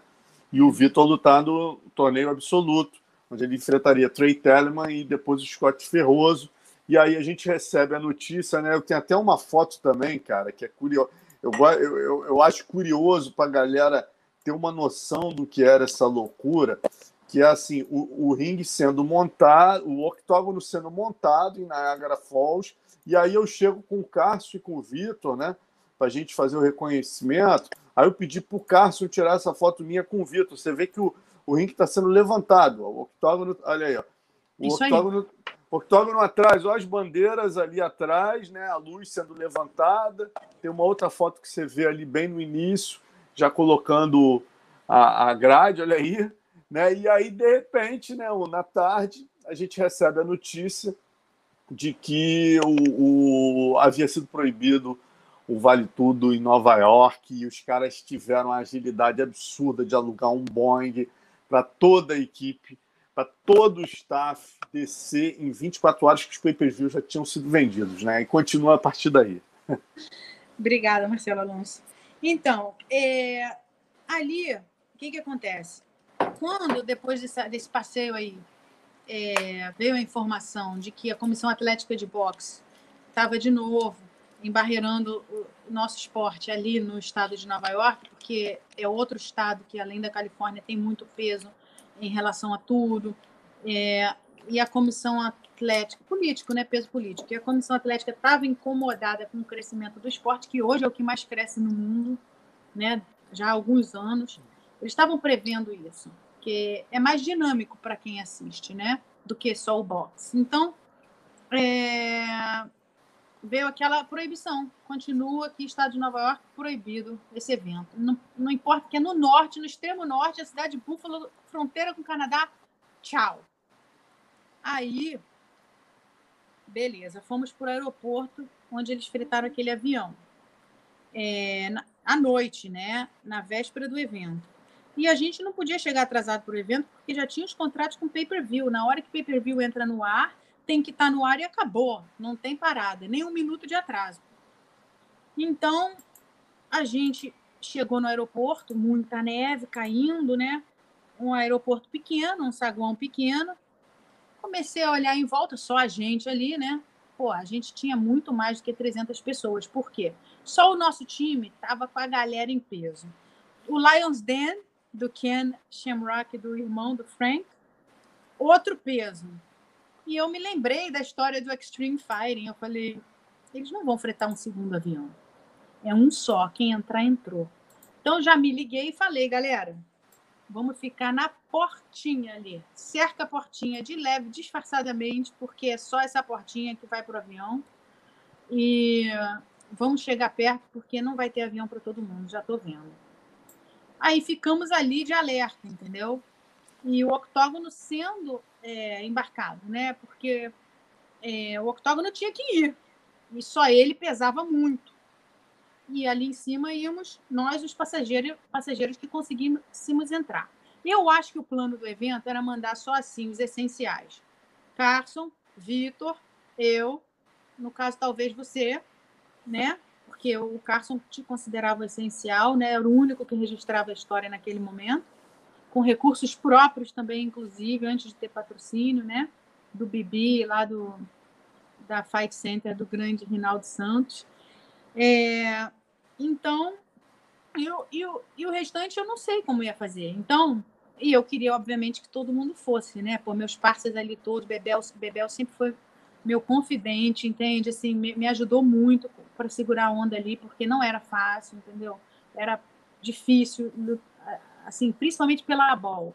A Abol era uma situação muito difícil, porque o Carson dava moral, porque ele queria dar risada, essa galera tirava onda, entendeu? Então era difícil lidar, era estresse, era xingamento, era confusão do cacete. Mas aí, beleza. Na hora que a mulher chama para o embarque, a gente já cercou ali Rio de Janeiro, né, cara? A gente já cercou, nós fomos os primeiros a entrar. Aí entrou o Lions Den. Aí lotou o avião. Aí Cara, daqui a pouco só escuto o Carson gritando lá de trás. Cadê o Marcelo Alonso? Cadê o Marcelo Alonso? Aí eu olhei a Paty. Puta que pariu. A Paty do Alan. Aí, aí o Carson. Ô, Una, o Marcelo Alonso ficou no chão. Vai lá buscar ele. Aí veio. Aí eu falei, o Carson, como é que a gente vai fazer? O avião está praticamente lotado. Uma porrada de gente querendo entrar. Como que o Marcelo Alonso não entrou, cara? Ele, não sei, ele foi no banheiro, alguma coisa. Fala para eles que tá tudo dele aqui dentro. Fala para eles que tá tudo, tudo dele aqui dentro. Não tem como eu ir. Não tem, eu não vou conseguir falar. A coordenadora do evento, sua amiga, vê tudo com você. Você lida com ela direto. Vitor fala inglês, mas não, porra, não tem condições de desenrolar isso com ela. Você e ninguém mais vai descer do avião. Ninguém mais ia, ninguém ia querer descer, perder. Avião então, lotado, é né? Ele falou, é você que tem que ir, porque sem você ela não vai deixar a gente ir. Eu falei, beleza, porque tudo eu fazia, né? Tradução, compra de mercado, leva na cozinha, tudo. Aí eu desci aquele avião revoltado. Neve pra caraca. Eu falei, cara, é só porque é o Marcelo Alonso, porque ele registra a história, entendeu? O cara genuinamente pô, dedicadíssimo aí, um cara, pô, que tá aí desde, desde sempre com a gente, né? O primeiro e o, e o mais que chegava junto, e o Carson te adorava, né, cara? Desde sempre. Ele botou muita expectativa, muita coisa em cima de você. Então, missão dada, missão cumprida. Cheguei ali, saí, eu falei, não, eu só tenho que ir ali buscar um rapaz. Aí atravessei o saguão todo. Quando cheguei ali na rua, fui atravessando a rua, você do outro lado da rua no 7-Eleven me vem cheio de sanduíche. E aí aquele gelo dessa altura escorregando, eu vai cair, não sei o que, tu correndo. Eu, Porra, Marcelo Alonso, tu foi comer agora, cara? Não, eu fui no banheiro. Pô, tá cheio de sanduíche na mão. Aí briguei, aí viemos correndo, lembra? Correndo, correndo, correndo, correndo. Corremos, atravessamos o saguão correndo. Quando chegamos na porta, ela. Quem é esse? Falei, um jornalista, Marcelo Alonso, que eu fui buscar. Ela, mas a gente não tem mais lugar no avião, Una. Aí eu falei, tem sim, porque ele já estava lá dentro. As coisas dele estão lá dentro. Ele só saiu para comer. Era o que o Carson tinha mandado eu falar, né? Tu não tinha nem subido. Aí ela olhou, olhou a, a prancheta, né? Lembra? Ela olhando a prancheta e tal, mas ela confiava muito em mim também, graças a Deus. A gente fez um trabalho muito bom ali por eles todos. E aí deixou entrar. Aí, e aí Una me salvou. Graças a Una eu cobri o UFC. Eu tomei o maior esporro da minha vida que quando eu entrei na aeronave, o Carson ligava, gritava lá de trás, poderoso, hein, bicho, vai cagar na hora do embarque. E, pô, Caraca, os americanos é, olhando é. horrorizados, né? Não e entendendo a gente aplaudindo, nada. gritando, batendo pé no chão. Os caras nunca foi aquilo, né? E aí, quando o avião decola, o Carson manda aquela histórica, né? Porra, se cair esse avião, acaba vale tudo no mundo. É, e pô, foi uma diversão só. Tava os casca grossa todos ali, porque não era só o Vitor, tinham todos, assim, Sem assim, dúvida. grande parte do nosso time, grande Lions Den. Lions Den, cara. Lions Den. E aí, deixa eu te. Pô, eu quero contar outro relato que a UNA fez nessa viagem, que ela participou né, ativamente. Primeiro, vamos mostrar as fotos aqui do Vitor, do Valide aqui, é, lutando e tal, mas só para ilustrar. Mas eu quero que você conte depois a história da volta, que é um troço muito legal. Tá aí, ó. Você. Léo, por favor, joga só essas pra gente aí. Valide, o Vitor lutando. A adrenalina que foi, trabalhou pra caramba, né, Una, lá nos bastidores, traduzindo para esses dois. Não, e... Sete dias de trabalho, porque a gente viajava com sete dias de antecedência e era muita conferência de imprensa e era muito treino. E aí, de no... e aí, quando todo mundo ia dormir, eu não podia dormir, porque sempre tinha um que passava mal, uma diarreia, eu não sei o quê e tal, e que é saudade da mulher, quer falar com a família e não sei o quê. Porque tem isso também, né? Então assim. Ali o John Peters ali atrás, o Rodrigo Medeiros. Ah, esse que é o John Peters, esse de camisa é. branca ali. É, Caramba, é, maior cara de brasileiro, rapaz. Eu nunca é. soube quem é. é. E o Carson. Rodrigo Medeiros e o Carson. Rodrigão, que porra, também era. Meu irmão, esse ralou muito. Ralou e aí muito. o Vitor, você vê, olha, o que eu sempre gosto de falar, né? O, hoje em dia, o um evento milionário, tal, todo mundo ganha cinturão. Sabe? O Coleman ganhou o cinturão porque ganhou a Superluta, e o Vitor, que ganhou o torneio, tá com uma medalha, ganhou uma medalha, e a medalha já tinha caído do, do, do penduricalho ali, estava na mão dele. Então você vê o que, que era. O cara ganhava o torneio do UFC né? E, e, ainda saía de medalha. Aí eu quero que você lembre, Una, a volta teve um fato muito curioso. A gente mostrou ali essa luta do Valide, né? E aí na volta, quando a gente sobe no, no, no, no avião, né? Quando a gente sobe no avião, é, o Valide revoltado, né? Porque ele tinha perdido para o Takahashi. Ele tentou botar o Takahashi para baixo várias vezes. O Takahashi segurava na grade, ele ficou muito revoltado com isso. E aí ele te chama, e eu registrei esse momento, o Léo vai botar aí, ele dando uma dura junto contigo no Art Dave, no Big John McCarthy. O detalhe curioso, tá, Una? Aí o Big John, depois, agora, há três anos, eu entrevistei ele, e ele revelou para mim que foi a partir dessa luta, antes a do Gurgel, que ele pressionou os donos do evento a tirarem a regra e não permitirem que se segurasse mais na grade. Né? Então você participou diretamente aí nesse momento, um momento histórico importantíssimo para a história do MMA. Como é que foi somente... essa atenção nessa, nesse, nesse, né, nessa conversa aí? E não somente isso. É, já na luta teve a questão da ambulância, né? Conta, por favor. Bom, é, naquela noite não era só o Valide lutando, né? Então tinha muita gente. A bola inteira em peso, mais os alunos, né? Gente boa, todo mundo, nós todos. Foi um pouco tenso, porque tinha muita gente no vestiário e não era assim de praxe. A gente ficava mais relax, tal, mais tranquilo. Vitor sentiu as costas, enfim, não tinha quem fizesse uma massagem, eu fui fazer, pô, aí já ficou meio esquisito, entendeu? Não sei fazer massagem, nem gosto, mas, pô, o garoto tava com dor, aí o cara falou, porra, a Una tá querendo aparecer, sua metida e não sei o quê.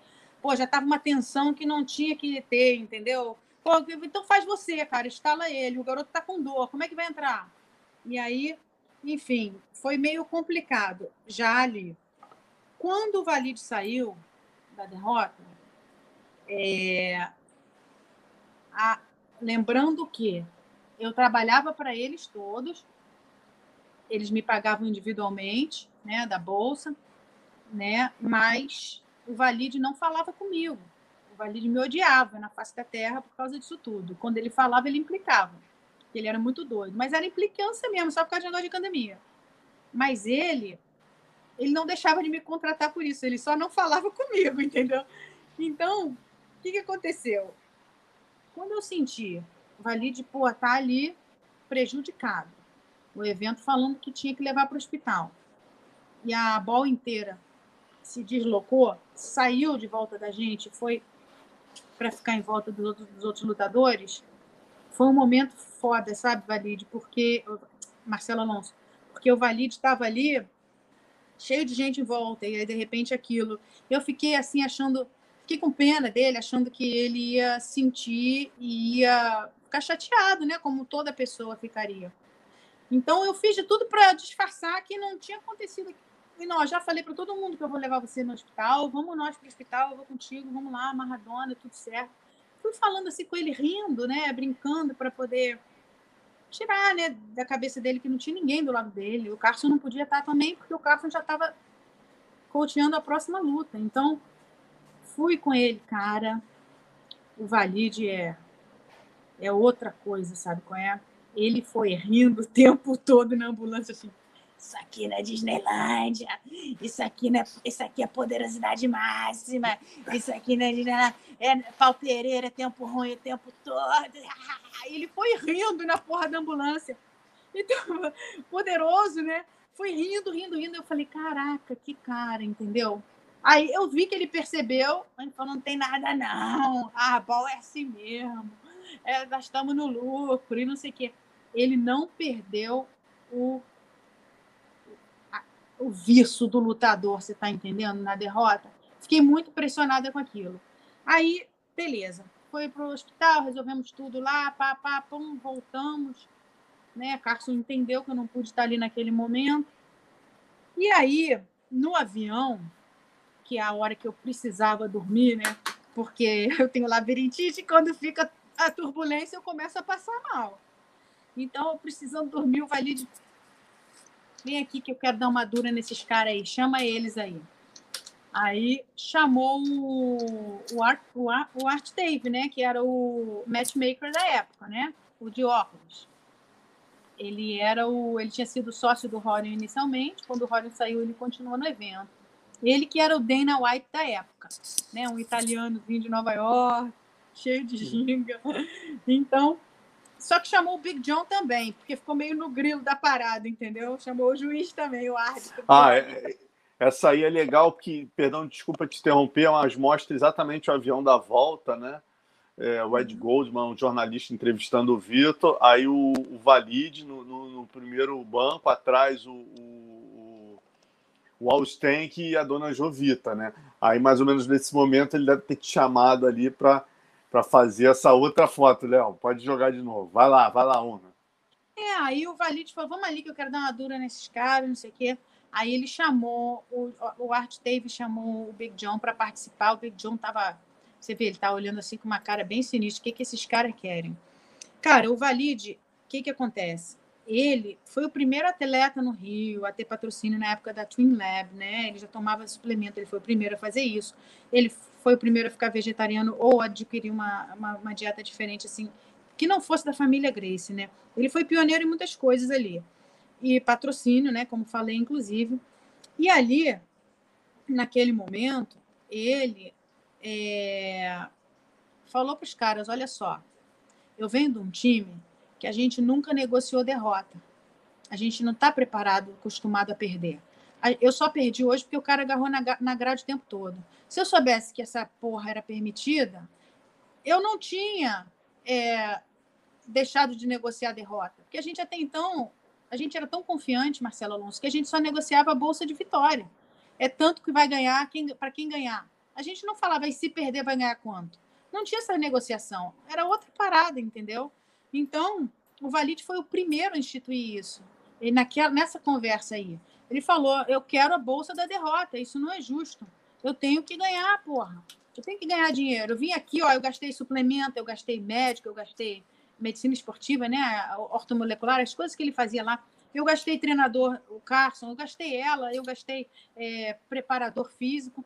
Pô, eu não posso sair daqui de mãos vazias, isso não existe. A gente não negociou antes porque não sabia que a regra era essa. Então, tem que me pagar, ainda tem que mudar as regras. Aí os caras, pô, ficaram chocados, entendeu? Com o valide assim, né? Pensando assim à frente, porque até então era assim que se negociava. Aí o. Aí toparam. De tanto que o valide insistiu, porra, foram seis horas nesse, em pé nesse cantinho do avião aí, pô, já passando mal. E, aí, e essa luta e você botou luz em cima. Joguei aí no flash. Você vê que o Big John tá me olhando com a cara feia, tipo, pô, não acredito que esse cara vem registrar esse momento. Mas tu sabe que essa parada aí foi no escurinho mesmo, um cansativo, horas e horas e horas. É, e tô... aí, aí conseguiu, valide na marra, na pressão, conseguiu, entendeu? E, e aí, e aí, o que que acontece? É, ele só falava comigo de trabalho. Quando chegava assim, depois de da luta, assim, alguma coisa, ele não paga, ele não me dava o dinheiro na minha mão. Ele mandava terceiros me entregarem meu pagamento.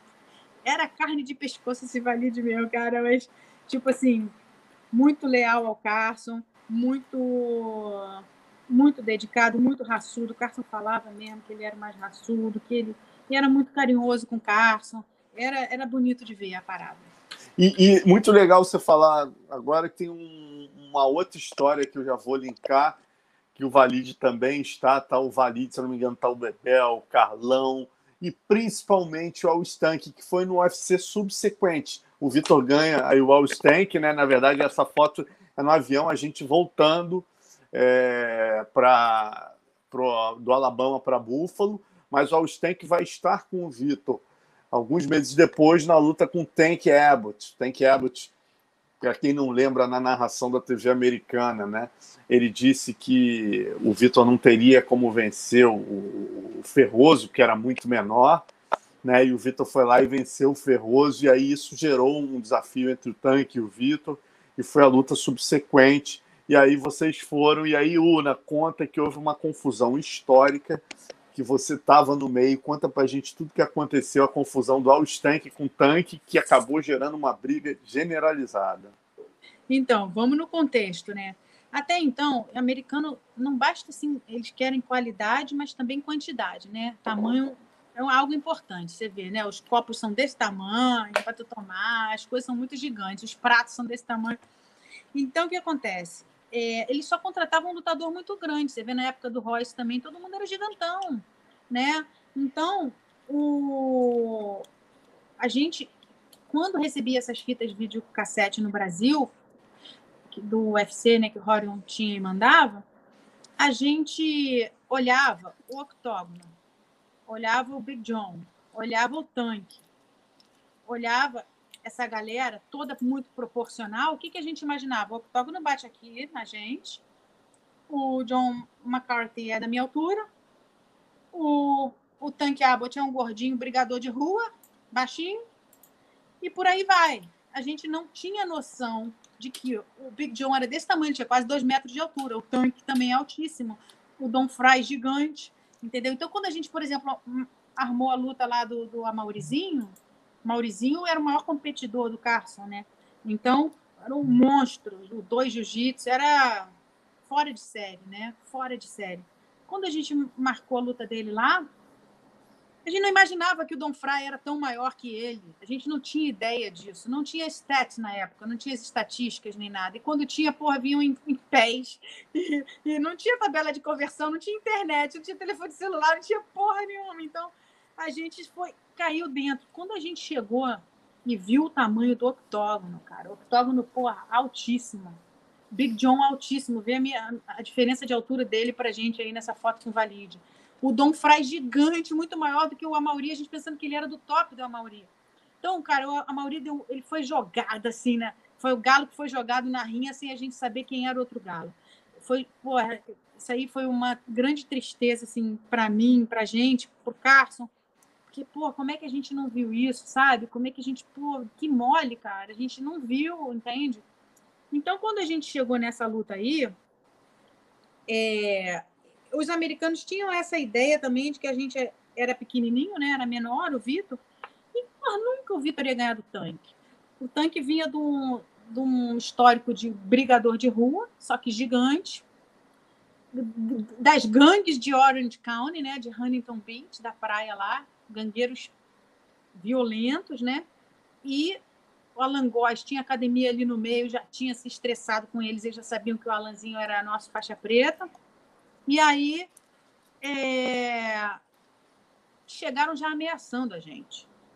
Chegaram já ameaçando a gente, falando que ai do Vitor que tentasse alguma coisa, que eles iam acabar com a gente ali. Mil ameaças de tudo, entendeu?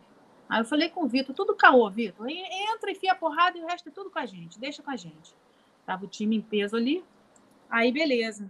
Aí o Vitor não se abalou, não, mas a gente estava grilado com as ameaças, né? A gente estava grilado porque, pô, a gente estava saindo do espírito esportivo e partindo para outra realidade aí de desrespeito. Aí, beleza. Quando o Vitor meteu a porrada no tanque, e aí teve a festa no, do coquetel ali, né? Em seguida, né? A festa que a tradicional festa depois do evento, a gente estava morto. E eu estava grávida da Kiki. Então eu estava com os pés esticados para o alto, tirei o salto, não sei o quê. Estava com os pés ali, estava ali eu, Bebel e Carlão, né? Os dois de frente para mim, eu de frente para eles, o Vitor e o Carson aqui, com valide. E aí eu estava de frente. Eu estava vendo o Al Stank, que era o treinador de boxe do Vitor, um senhor, né? Mas ele era bem alto, bem forte. Assim, for... era, era magro, não era fortão, mas era forte, entendeu? Um cara que treinou boxe a vida inteira. Pode jogar essa foto de novo, Léo, só para a galera contextualizar, por favor, o, o Vitor com o Al Stank. Mas fala. Uhum. Aí, tá vendo? Ele era um coroa alto, ele era forte, sólido e tudo. Não de malhar peso, mas de boxe, boxe, boxe. Esse coroa treinava boxe na porrada com o Vitor. Ele era muito bom. E aí, o que, que aconteceu? Já de manhã, na conferência de imprensa, quando eu, eu a gente estava ali, o, o câmera pediu para o Alstenk botar a caneca de café no chão. Ele virou assim, botou a caneca e falou assim: Eu boto no chão, mas não é café, não, é tequila. Nove da manhã. Nove da manhã. Então o coroa ficou bebendo durante o dia com aquela canequinha disfarçada de café, porque era caneca de café, né? Quando chegou de noite, depois da, depois da luta, ganhou. O pupilo dele, ele ganhou. Chega na festa de, de coquetel e o tanque fica provocando. Coroa começou também, tá falando o quê?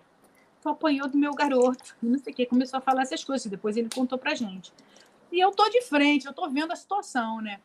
Cara, daqui a pouco eu vejo o tanque, que é daquele tamanhão, um gigantão, para os lados e para cima. Deu um socão de frente, deu um, deu um socão de frente no coroa. O coroa não se mexeu, tanto porque estava acostumado a tomar porrada, quanto porque naquela altura, meu filho, que, que nem bêbado, tá, apanha e não sente. Ele não caiu, mas qualquer outra pessoa ali teria caído. Cara, quando eu vi aquilo, eu... Ah, gente, o tanque deu uma, um soco na cara do Tank. Cara, aí todo mundo se levantou, né? O Carlão bebeu, o Cássio e, é, o, Cássio e o Vitor aqui. Cara, o Valide me sai correndo. Correndo. Correndo aqui, foi de frente.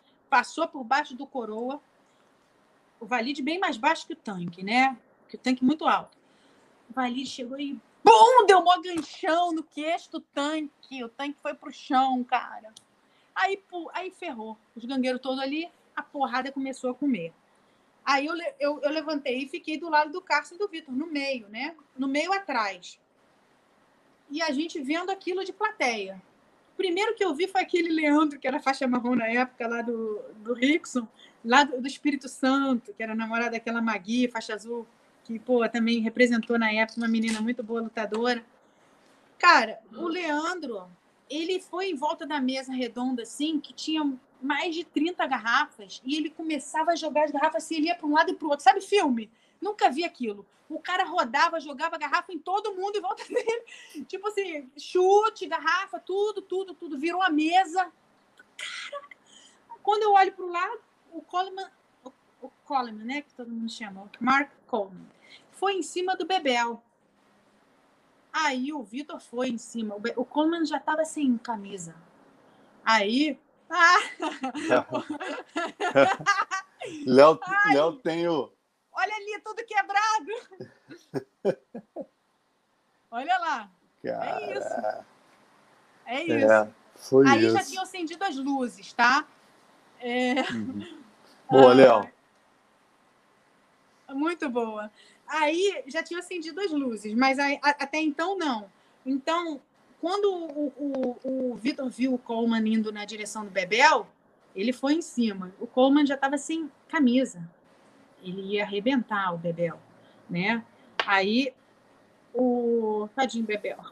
Aí o Vitor chegou perto e falou: "Nem tenta" o Coleman já era nosso amigo, ele não tá, estava acostumado a ver o Vitor falando assim, que o Vitor é tranquilidade em pessoa sempre, né, cara? Quando o Vitor falou, nem tenta, ele recuou, ele respeitou, ele viu que a gente ia se unir ali, né? Não ia ter parada.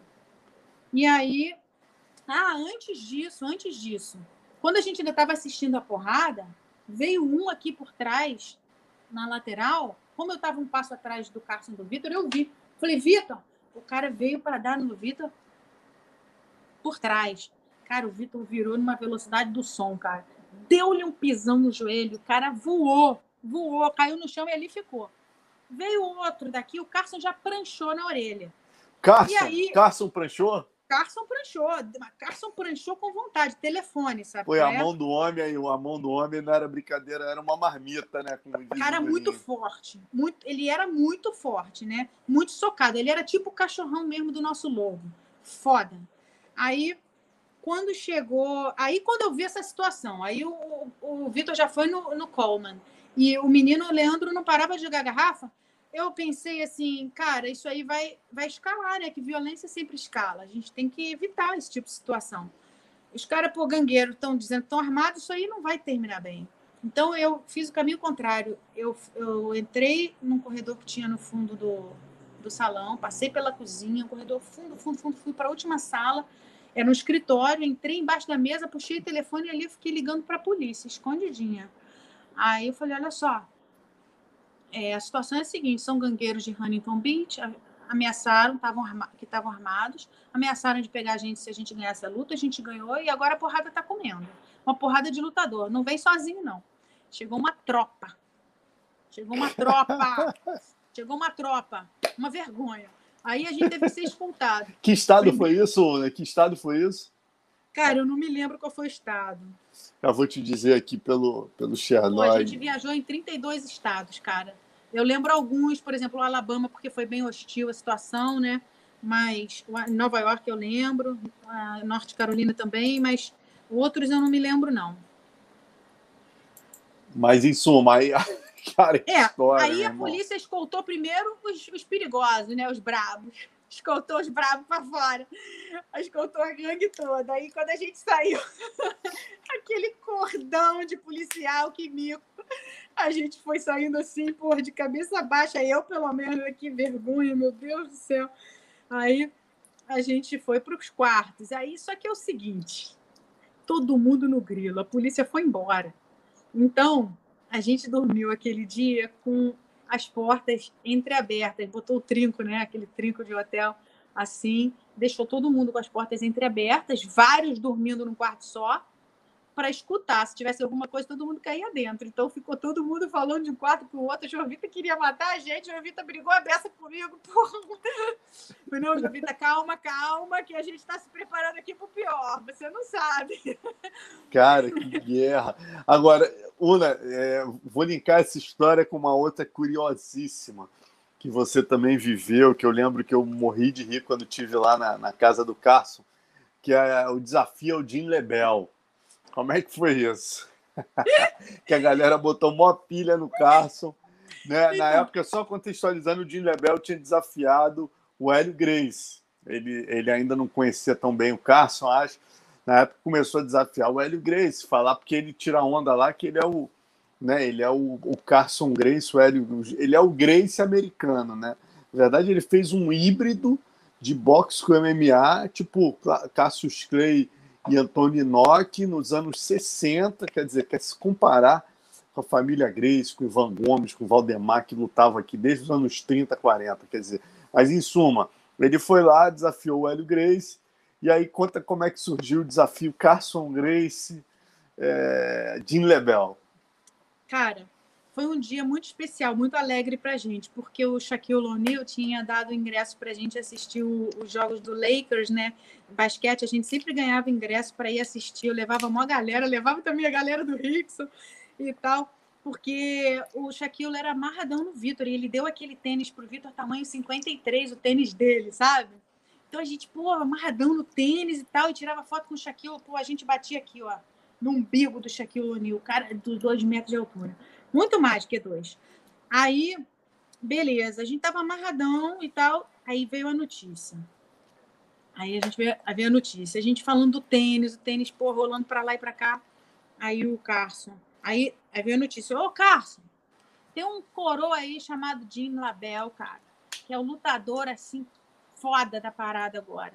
E ele quer te pegar, cara. Ele é do teu naipe, ele é da tua idade, ele tá fazendo um desafio para você. Aí o coroa ficou irado, cara. Aí o Vitor, o Carson, desafio, cara, desafio. O cara vai te pegar, hein? Tu fica aí só no, no fettuccine, no, no com molho alfredo, no franguinho, não sei o quê. Tu vai, ó, tu vai tomar um sacode, não sei o quê. Aí o Carson começou a ficar irritado, cara. Ficar virado com essa história que vai me pegar o quê, cara? É mais fácil passar uma vaca voando de calcinha de bolinha amarelinha, assoviando o hino nacional brasileiro e o americano de quebra, do que um cara desse me passar o carro, eu vou quebrar ele, não sei o quê. Aí, mas o Vitor perturbava, irritava, falava o dia inteiro. Dilabel vem aí, Dilabel vem aí, vai te pegar, vai te pegar. Ele ia ficando revoltado com isso, né? Pô, muito engraçado, cara. Eu lembro que uma vez, quando eu fui lá, eu fiz uma matéria com o Jim Lebel, né? Eu fiquei na casa do Carson e fui lá visitar o Jim Lebel. E, porra, e a galera botando muita pilha nele, falando, Marcelo, você pode dizer que o Carson desafia. E ele entrando na pilha mesmo, pode falar, pô, pode falar que o desafio mesmo. E aí eu falei mesmo. Eu fui lá no Jim Lebel, falei, eu soube que sou né, aquela papagaiada, ele usava um kimono rosa, faixa rosa, aí fazia umas fotos com um aluno. com a língua de fora, coisa totalmente de marmelo, assim, a cultura totalmente diferente da nossa, do MMA, né? E aí eu falei com ele na entrevista, eu falei, pô, o senhor fez um desafio ao Hélio Grace. É, eu vi que o Hélio Grace é 10 anos mais velho que o senhor, o Carson Grace é só dois anos mais novo que o senhor. O senhor não acha uhum. que seria mais razoável o senhor fazer uma luta com Carson Grace? Aí ele uhum. desconversou na época. Falou, ah, o Carson Grace, não... na época o Vitor, não sei se não tinha eu acho que o Vitor ainda não tinha estreado. E aí ele, e aí quando eu cheguei lá contando, né, o Carson, tá vendo? Amarelou, amarelou. O pessoal começou a zoar. Era, isso era uma coisa muito louca nele, né, Ana? Se o Carson, ele não tinha uma relação com os alunos de mestre-aluno, era uma relação de amigo, né, cara? Era zoação. Vocês zoavam ele da música francesa, ele ficar virado, né? Quer dizer, era uma coisa, parecia uma criança, né? Você muitas vezes tinha tudo para ser filha dele, mas tu era mais mãe dele do que filha, né? Carson dava trabalho, ele não era para amador, não. ele dava trabalho, porque ainda mais com a bol inteira, sacou? Ele queria dar risada com a bol, ainda dava moral para a bol, a gente ficava irado, principalmente eu, porque o Vitor é muito tranquilo, né? Mas eu ficava ali de frente nas outras coisas, então é, mais exposta, né? Então, o que, que acontece? A ABOL, a ABOL é assim em qualquer lugar do mundo, né? Associação de Baba-Ovo de Lutador. A ABOL fica ali em volta, fica querendo sugar, fica querendo causar intriga, fica enchendo a porra do saco.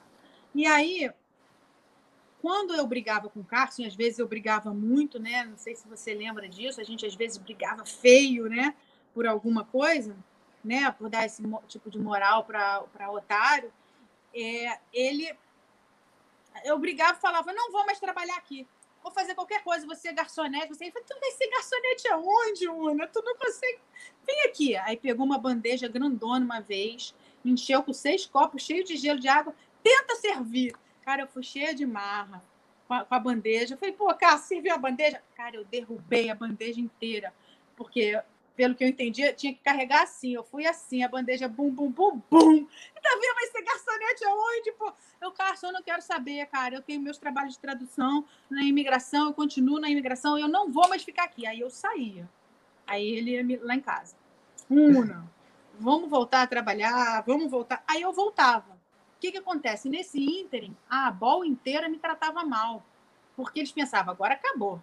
A briga foi violenta na frente de todo mundo ela não volta mais aqui. E aí eles começavam a me tratar mal. Encontrava em algum lugar, a bola fazendo carinhas e bocas, já não me cumprimentavam. Quando eu voltava para academia e voltava a babação de ovo, Ninha, seu, seu cabelinho é tão lindo, parece uma ursinha, mas que olhos, que menina bonita, parece Baywatch, não sei o que. Que figura, né, cara? Putz. Agora, Una, conta aqui, você como tradutora do Carson já passou alguma saia justa que você possa contar? Várias. Várias. Pô, traduzir o Carson é quase que você tem que fazer uma universidade né, de inglês especial, né? Porque. O que, que acontece? A gente tinha os alunos mexicanos maneiros pra caramba, sabe? E aí, quando eu ficava mais estressadinha, eles diziam que eu estava hormonal, porque eu estava grávida, né? a Una está hormonal. E ficava com esse papinho assim, mas eles eram brincalhões, eles eram gente boa. Aí, cara, teve uma vez que o Carson cismou, cara, de mandar eu traduzir, eu acho que foi no UFC Japão. Foi no UFC, é isso aí. Eu tava grávida da Kiki, UFC Japão. Cara, ele quis aparecer também, entendeu? Carson era criança, né? Carson era criança. Ele era um, um gênio, um gênio, né? mas uma criançona grandona. Aí ele falou: quando começaram a perguntar dos outros lutadores da família, aí fala para eles que se não fosse eu, os Grace todos estavam vendendo banana lá no Largo do Machado. Eu falei: eu não vou falar isso não. Ele vai falar assim: eu não vou, Carson. Primeiro que isso não é verdade. Nós temos campeões em todas as gerações da sua família, tá? Segundo, uma falta de respeito. Eu adoro tio Hélio, adoro tio Robson, adoro a família toda. Eu não vou falar isso. Vai falar! Não vou falar. Vai falar. A Una está hormonal. Aí ele começou com esse negócio de hormonal para os japas, né? Está hormonal a Una, ó. Se não fosse eu lutando, os Grace todos, aí mostrava foto. Estavam vendendo banana, banana no sinal, entendeu? Lá do Largo do Machado. Eu falei, mas vai traduzir o Largo do Machado agora para tu ver. mas não traduzi, não. Pô, muita história engraçada, né, cara? Ele era terrível. Agora, vamos, vamos lembrar uma outra, né? Que, que eu e Bebel, a gente sempre conta essa história na confraria, o Carlão, que é, você contou o UFC 12, o Vitor, a gente lembrou o UFC 13, o Vitor ganhando do Tanque Abbott, né, na, nesse, nesse, dia da briga do Tanque Abbott com o pessoal do Carson, e tem agora o UFC 15, né, que foi, segundo a gente sempre conta, o dia que a casa caiu no Mississippi, né? que infelizmente Carlão e, e Vitor foram lá lutar, tá aí algumas lembranças desse dia. Eu gosto sempre de mostrar essa aqui da, da para a galera ter uma noção. Né? Evento hoje vendido por 4,3 bilhões, hoje está valendo 5,3 bilhões valor de mercado. Olha isso, o UFC 15, galera, tá? E, e eu vou provar para vocês que é o UFC 15. Vocês estão vendo aquela que o Léo vai botar a foto aí, vocês vão ver a arquibancada lá no fundo. Essa mesma arquibancada tem uma foto aqui, ó.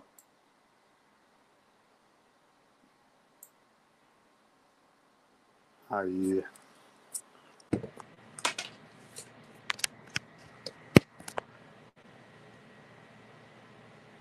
Tá ouvindo, Uma? Tô ouvindo. Ah, tá, que eu tive que mudar aqui. Então, tá aí, ó, arquibancada, e agora eu vou botar só essa fotinha aqui, que é o pessoal sentado na arquibancada. Léo, joga aí pra gente. O pessoal sentado na arquibancada esse dia histórico, vocês veem que é o mesmo lugar, né? Um cassino, uhum. onde ocorreu a luta do Vitor com o Randy Couture, do Carlão com o Dave Benetot. Foi isso aí, essa era a estrutura tem até uma foto de um outro ângulo aqui também, ó. Aparece a Marinara, ah, o Vitor, o Alstenck. Rogerão, eu, a Bol, Rogerão, a Bol, você. Bebel, Exatamente. Tatiana, Carlão, Carlão Barreto, é, Valide Ismail, aluno, aluno, Doni Bender, um dos patrocinadores também, Murilo, acho que lá em cima é o Joinha, não me lembro.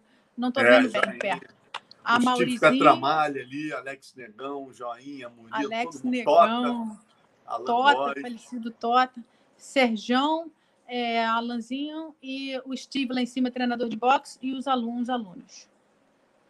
É, e, e esse evento aí também foi esse evento aí também foi marcante para você, né, Ona? Teve, quer dizer, teve aqui, ó, vamos botar também as fotos da luta, Léo, por favor, das lutas do Carlão e do Vitor. Foi em Biloxi. Isso aí foi, isso aí foi, isso aí foi foda. Isso aí foi foda. Exatamente, cara. Isso foi foda. Foi foda pelo seguinte, é... a gente tava ali tava ali tinha de tudo, né? Você sabe, academia tem de tudo. É... Tava no. Pô, foi um momento difícil, Marcelo Alonso. A gente estava no lobby do hotel, e o evento, a coordenação mandou me chamar. E aí, eles não costumavam fazer isso. Véspera de luta, eles não costumavam me chamar para uma reunião na direção, nada disso. Era tudo muito tranquilo ali com a coordenação, era, era trabalho o tempo todo, mas não, não tinha chamada, entendeu? Então eu já uhum. fui para lá assim, pensando o que, que deu dessa vez, né? Eu já sabia que tinha que tinha Maria Tatame passando o carro nos faixa preta na escada do hotel. Então eu pensei que era isso, entendeu? Eu falei, deu merda. Descobriram lá, entendeu? Essa, essa, esse esculacho. Como é que eu vou explicar isso, né? Fui me preparando para isso. Quando eu cheguei lá, o evento me vira e fala assim: olha só, a gente não pode deixar o Vitor lutar. Porque o Vitor, o exame médico do Vitor, saiu uma uma condição genética, né, congênita, ele nasceu com isso, que ele pode morrer a qualquer momento no ringue, é a mesma condição daquele jogador de basquete que morreu agora no ringue. A gente não tem permissão para deixar ele ele lutar. quando eu ouvi aquilo, sabe assim, eu pensei, acabou a carreira do Vitor. Acabou. E eu e aí pensei em todas todas as é, questões envolvidas, né? Primeiro, o Vitor era menor de idade. Eu tinha que assinar as coisas por ele normalmente. Segundo, questão familiar, né? Família tinha que saber. É... Terceiro, o Carson. Assim, eu, eu, falei nessa ordem porque respeitava a questão da, da importância da família e tudo, né? E, e, também da parte legal, né? Jurídica. Então, eu perguntei, né? E qual é a solução? A gente não pode fazer nada, um remédio. Qual é a solução? Eles falaram, não, ele, ele teria que assinar um waiver e um responsável também. Pode ser você, fala inglês. Falei, tá bom. Mas a mãe dele tá aí, eu vou conversar com ela. Aí eu fui primeiro falar com eles, né? Aí eu falei. Falei, cara, o Carson ficou assim, com o olho estatelado, entendeu? Assim, tipo, parado, sabe? Assim, triste, com pena do Vitor, né? Aí o Vitor virou falou: Bichão, tu acha mesmo que a gente veio até aqui para não lutar? Pega esse papel, vamos assinar una.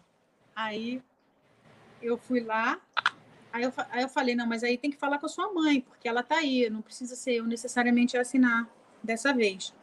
Aí fui falar com a Jovita, aí a Jovita falou, na mesma hora também, ela falou, claro que o Vitor vai lutar. E eu assinou na mesma hora. Aí, aí lutou, né? Agora, depois, é, a gente veio saber que foi erro médico. Não teve esse, esse problema de saúde do Vitor. Então, ficou meio pairando no ar se havia, havia tido esse diagnóstico mesmo ou se era para parar a luta, né? A gente não, não, não, entendeu até hoje. Por quê? A gente desconfiava de tudo, né, Marcelo Alonso? A gente foi preparado assim, a gente foi preparado para a guerra, né? O Valide, quando fala isso, não fala brincando. Quando chegava nos hotéis, tu pensa que o Carson deixava o Vitor comer a comida do hotel? Nem fudendo. Era para comprar no mercado, levar na cozinha, esperar os caras cozinharem na minha frente, levar tudo para o quarto e o Vitor ficava com comida pronta no quarto. Todo dia lá, porque também, né? Não podia deixar por sete dias, que era nessa época a gente viajava por esse período longo, ficava no hotel longo tempo. É, não podia deixar comida sete dias, não tinha nem espaço para isso, frigobar nem nada, mas todo dia ia lá, guardava as compras no meu quarto, e aí ia lá, fazia as coisas e aí levava para o Vitor, deixava lá para ele, entendeu? E ele ia comendo durante o dia os pratos dele. Porque o Carson falava: não, esses caras podem envenenar a comida, entendeu? Entrar na, na, na cozinha, não é assim, não. Isso aqui é Grace. Caramba. É, e, e, depois você viu muitas coisas aí com o Carson também, né? Eu imagino como deva ter sido para você depois, quando rolou a separação, né, a, que rolou a BTT e tal. Você deve ter ficado, poxa, quantos amigos você fez, né? Na época dos dois lados, e de repente você deve ter ficado no meio do no, no olho do furacão ali, porque você, obviamente, Carson Grace até o último fio de cabelo, mas ao mesmo tempo você amicíssima de várias pessoas que estavam do lado de lá. Como é que você ficou nessa história? Cara, eu tentei ser objetiva, sabe? Porque assim, não foi uma briga, né? Foi o episódio mais triste que eu acho que o jiu-jitsu já viveu até hoje. Porque, de um lado, é, se você analisar assim friamente, o Carson tinha vindo de duas situações, dois acordos verbais que não foram honrados em Los Angeles, né? Ele tinha sido prejudicado.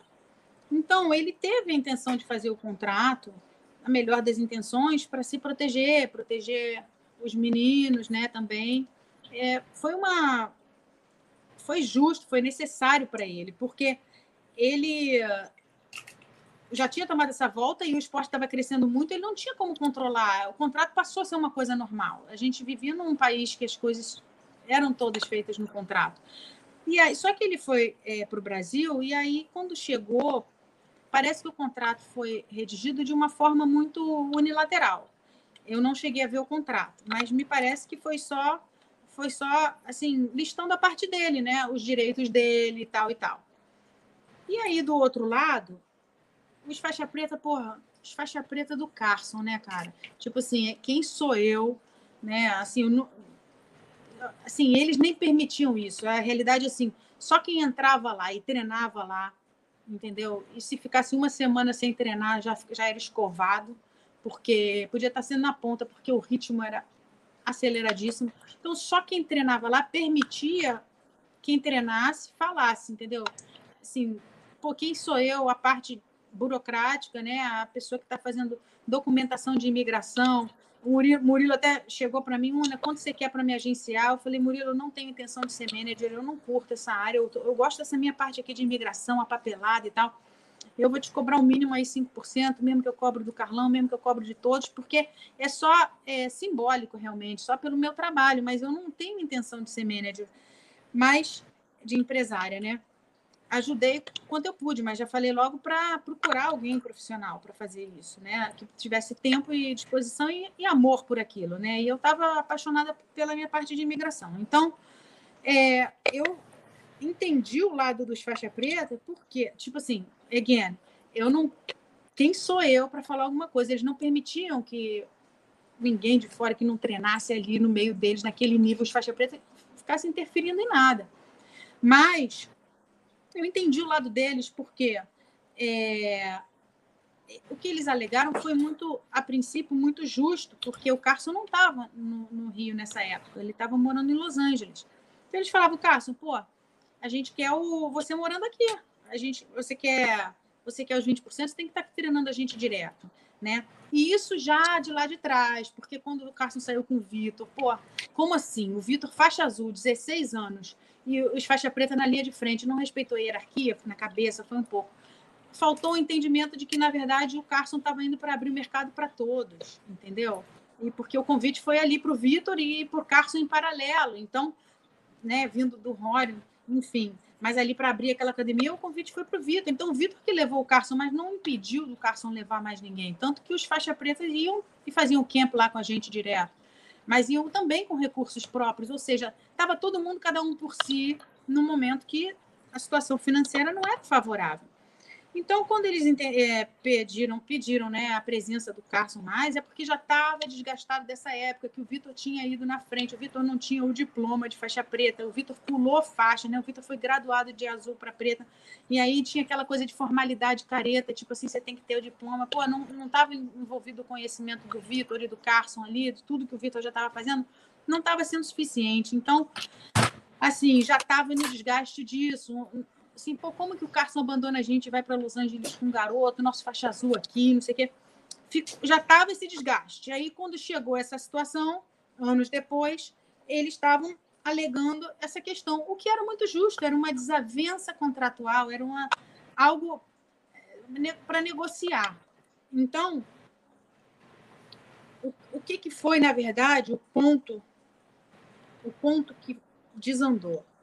Não foi nem o que eles estavam pedindo, nem o que o Carson estava pedindo, porque isso tudo era resolvível. O negócio desandou porque, sendo eles quem eram, os faixa preta do Carson, né? O Carson dedicou a vida dele inteira, o sangue dele, e, até, e iria até a morte com eles. E a gente que estava de fora, né, vendo os dois lados, o Carson esperava, o resto do time esperava, e o resto da comunidade inteira do jiu-jitsu e do MMA e do mundo inteiro esperava uma atitude além dos faixa pretas, tipo assim, reconsiderar essa questão contratual, não como se estivesse falando com um faixa preta lá de outro país que está negociando o contrato, mas que fossem além e reconhecessem assim o legado do Carson, respeitassem a hierarquia pelo legado, por tudo que ele já tinha feito. Tipo assim, todo mundo já tinha retribuído bastante, sim, lutando pelo Carson, apesar de que o Carson não precisava do nome deles naquela época, porque ele já tinha o nome dele. Mas, assim, todo mundo já tinha trabalhado de, car de, é, de graça. Assim, em termos legais, tudo bem, todo mundo já tinha feito isso, mas é a tal história. É a mesma situação que aconteceu com o Rorion. O Horion lá em Los Angeles. Quando a gente quis decorar a academia, é, perguntei, Carson, cadê seu material de, de trabalho, de carreira, de luta? Tudo lá no Horion. Tio L ficou com tudo, tá tudo lá com o Horion. Eu falei, pô, então eu vou lá pedir pro Horion. Marquei uma hora e fui. Fui eu e a Jovita. Aí, quando chegamos lá, falei, Horion, então, falei, não vai ter argumento, né? Não tem saída. Falei, Horion, eu entendo que seu pai emoldurou, cuidou, guardou, né? Pô, isso aí é muito bacana da parte dele ter feito isso pelo Carson, mas esse material pertence ao Carson. É a vida dele, é a carreira dele, e a gente está precisando disso. Aí eu vim aqui buscar. Aí, Marcelo Alonso, foi uma das maiores lições da minha vida. Porque eu falei assim, é, legalmente falando, você está certo. O material pertence a vocês, né? Porque vocês que trouxeram, vocês fizeram. Agora, legitimamente, ele pertence ao Carson. Cara, o Rorion virou para mim e falou assim: É, eu até concordo com você, mas vem aqui. Aí ele me levou lá embaixo, levou a gente lá embaixo, né? Desceu as escadas, mostrou o museu Grace, que ele tinha montado na academia de Torrance. A academia de Torrance tinha um terceiro andar, que era do tamanho do tatame do, do Flamengo Clube. Uma coisa louca, linda. Aí ele me mostrou o museu, cara eu fiquei emocionada, entendeu? Ele virou para mim e falou assim: se eu entregar esse material para o Carson, você sabe o que, que vai acontecer? Ele vai preservar? Ele vai guardar? Aqui eu estou guardando para ele, eu estou preservando a memória dele. Cara, o cara me calou a boca. Porque realmente o Carson, você sabe, né? Perdia tudo, tudo estava bom, ele dava tudo para todo mundo. Ele gravava fita cassete para todo mundo com os nomezinhos das músicas. Pô, ele achou uma música para mim, a Betty Davis, Eyes, que eu amo, em alemão até hoje. Nem com o YouTube eu sei, eu nunca mais encontrei essa gravação, cara. Só ele encontrava essas coisas. Mas ele dava tudo para todo mundo. Quando o Rory falou isso, não tinha mais o que falar. Falei, tá bem guardado. Depois pensei em pedir cópia, mas como tinha umas cópias que estavam indo para American Top Team, eu achei mais fácil pedir para o Conan. Mas também não rolou. Então, ficamos sem o material mesmo, mas também estávamos ocupados com outras coisas. Então, quando aconteceu o racha, a situação foi praticamente a mesma. Legalmente falando, cada um ficou se achando no seu direito. O Carson, porque tinha levado duas voltas de acordo verbal e precisava de contrato até para controlar tanta gente que ele estava treinando. E os garotos, de faixa preta, né, é, chateados porque ele estava afastado e, e o contrato pelo que eles disseram, era muito unilateral, só havia os direitos do Carson, mas eu acho que isso era conversável. O ponto é esse, eu acho que eles podiam chegar a um acordo, contrato é isso. Então, mas o que faltou, é, o que faltou foi justamente o Bebel mandando mensagem aqui da Bourbon Street, Bebel é fogo. tá lembrando uma aqui que só Jesus na causa, mas tudo bem. É, o, que, o que aconteceu depois foi que o mundo inteiro ficou esperando né? O mundo inteiro ficou esperando uma atitude deles extraordinária com o Carson, tal qual extraordinário eles eram no ringue e no, no tatame. Entendeu? Os faixa preta do Carson, cara, como que eles vão deixar o Carson? Entendeu? Não existia isso na cabeça de ninguém. Então, as pessoas ficaram esperando um ir além, uma consideração pelo legado, uma, um altruísmo, não uma coisa de contrato. Então, ficou esse embate. Ok, legalmente, as partes têm razão, tem que chegar a um acordo. Só que não houve movimento de é, acordo. É.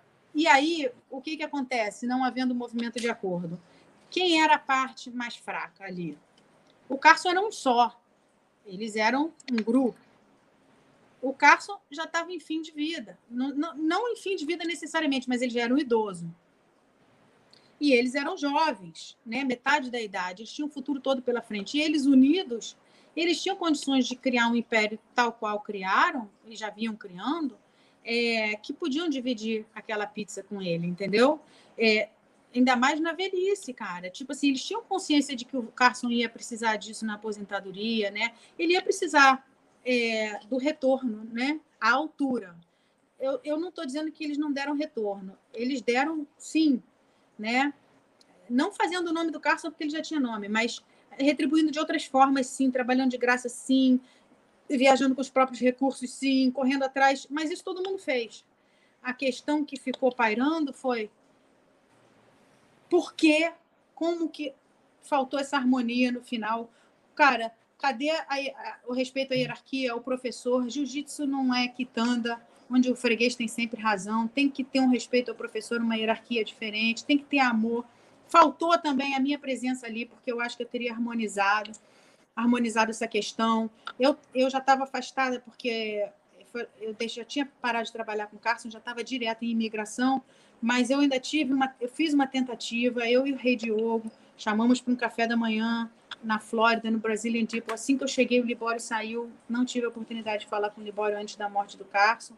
E eu falei, cara, vocês são os faixa preta do Carson, a gente espera mais de vocês, vocês não podem fazer isso. Cara, vocês são mais do que isso, vocês estão deixando a Abol porra, desviar vocês, cara. Tem que botar amor nessa parada. Isso aí não é contrato, porra, com inimigo ou com um desconhecido. Isso é Carson, cara. Porra, vocês têm que ser Carson Grace, cara. Vocês e tem mais. Vocês pertencem a ele para sempre. Nunca mais ninguém vai desassociar vocês deles. O legado está em vocês. O conhecimento que ele deu para vocês, vocês vão levar para o túmulo, ninguém tira, cara. Então é justo pagar a bolsa, é justo pagar a associação, é justo cuidar dele, entendeu? Porque a balança estava pesando, a situação econômica estava muito destoada. Tudo bem, alguns continuam ralando para caramba e não é, financeiramente tão bem, mas, enfim, unidos estavam. A balança pesou porque eram muitos, né? E o Carson, porra, chateado pra caramba até a morte, né? O único lutador que ele se empolgou depois disso foi o Minotauro. Ele falou para mim, cara, eu, porra, vou treinar esse cara, esse cara é muito bom, Minotauro. Ele se empolgou muito, ele ficou muito feliz com o Minotauro. Fora isso, ele falava que só ia treinar pangaré. Falou, só quero treinar pangaré, porque eu quero mostrar que sou eu que faço lutador. Então, eu só procuro pangaré para treinar. E, assim, achando que ainda ia dar tempo, né? E aí a resposta que eu tive naquele café da manhã, eu e Rei Diogo, tentando harmonizar, foi: você não está entendendo, Una. O Carson entra no restaurante, xinga a gente de tudo, xinga no que ele botou na camiseta, xinga, xinga, xinga, desrespeita. Porra, eu quero que o Carson morra. Aí eu falei: olha só, não fala isso. Eu estava com a Hanna, a Hanna, minha caçula, amamentando. A Hanna era, tinha nove meses. Tu não fala isso, cara, porque se ele morrer, tu vai chorar e tu vai se arrepender. Isso não. E não vou, não vou, não sei o que morreu o assunto. Um ano depois, Carson morreu, e aí todos né, sentiram, e aí se arrependeram, ou melhor, pelo menos os que eu vi se arrependeram, mas aí já era tarde. É, o coroa já não estava mais com a gente. Eu fiquei cinco anos de luto, porque naquele dia que ele morreu, ainda 1 de fevereiro, era fechamento de uma das revistas é, um, dos veículos de comunicação que eu escrevia nos Estados Unidos, é, uma revista bilíngue é, de alcance nacional, até ganhei um prêmio internacional de imprensa com ela. E, e a revista estava fechando naquele dia, eles falaram: você tem condições de escrever hoje? Assim, o Carson morreu de manhã, tinha que escrever o texto de tarde. Liguei para os faixa preta mais próximos, a Maurizinho, Marcelo Alonso, Rei, Paquetá, que não era faixa preta, mas era fotógrafo, né? e amigo do Carson, liguei para o Rinaldo, só que a, a, do Rinaldo foi a pior de todas, porque ele chorava de um lado e eu do outro, assim, aos prantos de soluçar, entendeu? E aí liguei para o Renatinho, liguei para a Rupinha, mas não consegui falar, e aí publicamos aquela matéria, ficou linda, né? O Carson ria alto e dizia, quem não morre não vê Deus, mas é, fiquei cinco anos de luto sem conseguir falar o nome dele, cinco anos. Eu falava, chorava. Então, só falo nos últimos 10 anos sobre o Carson e fico triste porque não tem a biografia dele e a dos faixa pretas é atrelada entre si e em relação a esse, esse assunto, ou seja, não tem a biografia de nenhum deles que que não cite isso, entendeu? Isso é uma coisa que vai ficar marcada para a história, bem, bem depois da gente ir embora, né? Depois da morte de todo mundo, isso aí vai ficar, ficou então, para mim, foi o episódio mais triste da história e evitável, entendeu? Evitável. Sem dúvida, mas pô, que é legal é o que você falou, né, Una? O legado do cara é gigantesco. Hoje em dia, qualquer academia que você chegue de MMA do mundo tem um treinador feito por Carson Grace, né? Quando você vê a explosão do jiu-jitsu nos Estados Unidos, tem o dedo do Carson Grace. a gente sabe foi ele que popularizou, que permitiu que pessoas de origem mais humilde treinassem, e essa aptidão dele ao, ao jogo, ao, a, a, vencer, fez exatamente o que haver competição com os Grace, que antes não existia, uma competição interna entre a família Grace. Né? E tem uns galinhos que parecem com eles, tem uns lutadores e professores, tipo Rafael Rebelo, da American Top Team for é, Deerfield Beach. Cara, o estilo, entendeu? Assim, é, é, impressionante como eles reproduzem. É mesmo assim, sendo linhagem... Parrupinha, né? Parrupinha é o Carso com, com 70 quilos. Eles estão ficando mais velhos, eles estão falando cada vez mais parecido com o Coroa. Olha, eles andam que nem ele, eles falam que nem ele. Cara, Renatinho. Tavares continua showman de campeonato, muito figura, ganha campeonato, bota a perninha, tira a perninha, 30 pontos de cada. Assim, eles são eles são especiais, eles são, eles são, não adianta dizer, eles são, eles carregam o Carson neles, né? Não adianta e, dizer que. E, e do caramba, né, Luna? Tem uma foto tua aí na, na academia que eu pedi para o Léo botar aí. Aí, ó. Essa foi há pouco tempo, dois anos é, atrás. Visitando aí, né? Clássico, onde tudo começou, e a mais bela homenagem, né? Que essa estátua aí, graças ao Saddam, que batalhou Saddam. por isso durante quanto tempo e Grande saiu em 2018. Já teve lá apertando essa mão aí? Já, eu tirei foto e tudo, botei meu casaco. Eu tava com um casaco de camurça rosa, cara, eu botei nele assim. Aí, pô, não ficou muito bom, né? Ele não ia gostar do meu casaco de camurça rosa. Mas eu tirei a foto, ficou também um pouco escura e tal. Aí não ficou legal, mas eu vou te mandar uma. É, enfim. Agora, é impressionante a história, né, Una? Que você começou, foi para os Estados Unidos, contou a história toda aqui, teu pai não querendo, e foi para ficar três meses, ficou 25 anos, e aí, de repente, você começou a trabalhar imigração, né? E, e tem o dedo do Carson nessa história aí, né? E você hoje em dia é super bem sucedido aí. Fala um pouco desse teu trabalho, o que você faz, quantos brasileiros, quantas faixas pretas você já ajudou a conseguir a cidadania americana? Tem, tem, tem mais ou menos esse. Não sei que nome você não pode falar, mas quantos brasileiros você acha você já trabalhou aí ajudando diretamente com isso? É, tem a confidencialidade do cliente, sim. E assim, o escritório que eu tô, né, é um sonho, como eu falei de novo, porque é, é tipo assim, é o Carson da imigração, no sentido de, de tudo, entende? Eu tô tão feliz, sabe, de estar de volta com pessoas que eu conheço profissionalmente há tantos anos, eu tô tão em casa, pessoas tão competentes, acima de tudo, pessoas tão que têm tanta compaixão com a causa imigratória, sabe? De lutar, de dar o melhor. Eu tenho uma colega que fala assim, cara, o impossível a gente faz, o milagre demora um pouquinho mais. tipo assim, a gente. Eu estou muito feliz, sabe? É, assim, eu sou especialista jurídica né, de imigração e ano passado a gente processou, só num tipo de caso foram 800 green cards. É um escritório, é, é um grupo de escritórios bem sólido, né? 20 anos aberto desde 2001. Eu trabalhei naqueles anos 2000 com eles. E aí eu estava, esses anos, procurando, né, de volta, assim, procurando um escritório que eu pudesse realmente confiar como e me divertir como a gente fazia na época do Carson e pô, quando eles me fizeram o convite aí foi a realização profissional. Estou assim no meu melhor momento profissional, estou muito feliz. Aliás, em todas as áreas da minha vida, eu estou Estou muito feliz, cara, muito feliz. E, e, falar em todas as áreas da sua vida, né? É, botar foto aí das, das. A luta continuou na sua vida depois que o Carson partiu, né? A luta continuou por intermédio das suas duas filhas, né? E inclusive o seu neto é filho do Braga Neto, que é lutador do UFC, né? Casou com a sua filha.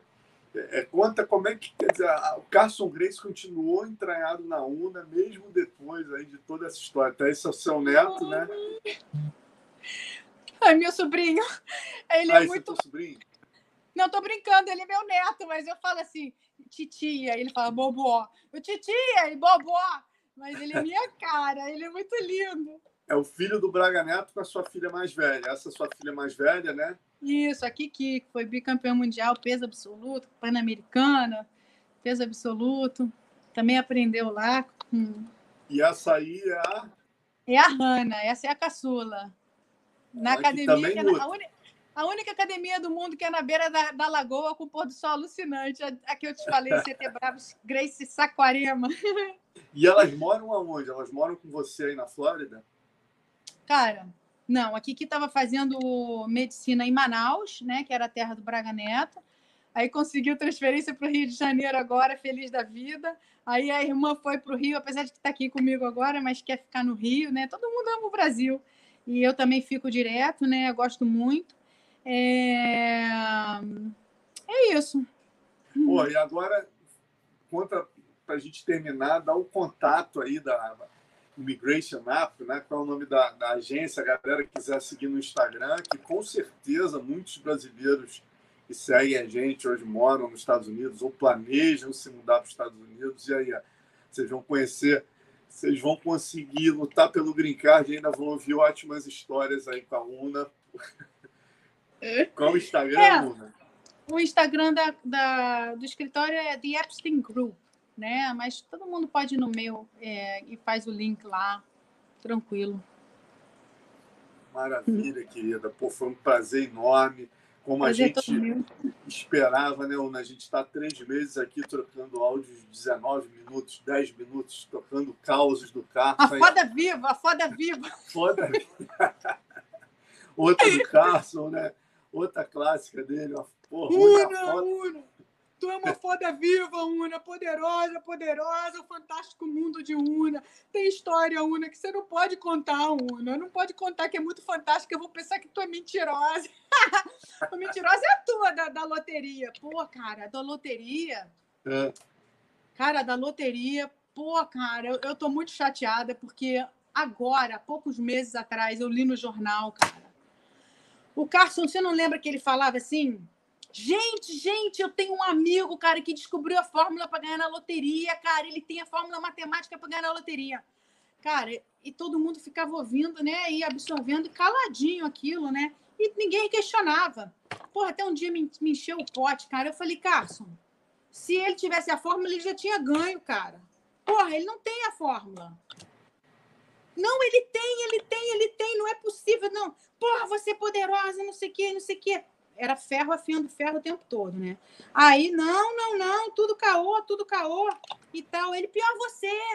É, o negócio das blitz, né? Porra, sai de carro numa noite, parada três vezes numa blitz, cara. 10 milhões de habitantes na cidade, vai pro avião, 300 passageiros, tem que ser você a vomitar. O Vitor dá o saquinho, eu que tenho que levar o saquinho. Ele começava a me perturbar com as coisas que aconteciam comigo. E eu, cara, firme na parada da loteria. Marcelo Alonso, eu li uma matéria no jornal agora, tem, tem poucos meses, cara, três meses atrás, fiquei horrorizada. Realmente tinha um grupo que desde 2012 descobriu como ganhar na loteria e ficou ganhando, mas escondendo o jogo, né? Um grupo grande da, do MIT, né? Do Instituto de Tecnologia de Boston. E, e, e ficou ganhando, ganhando, ganhando. Aí gerou uma grande investigação da FBI foi lá atrás e viu.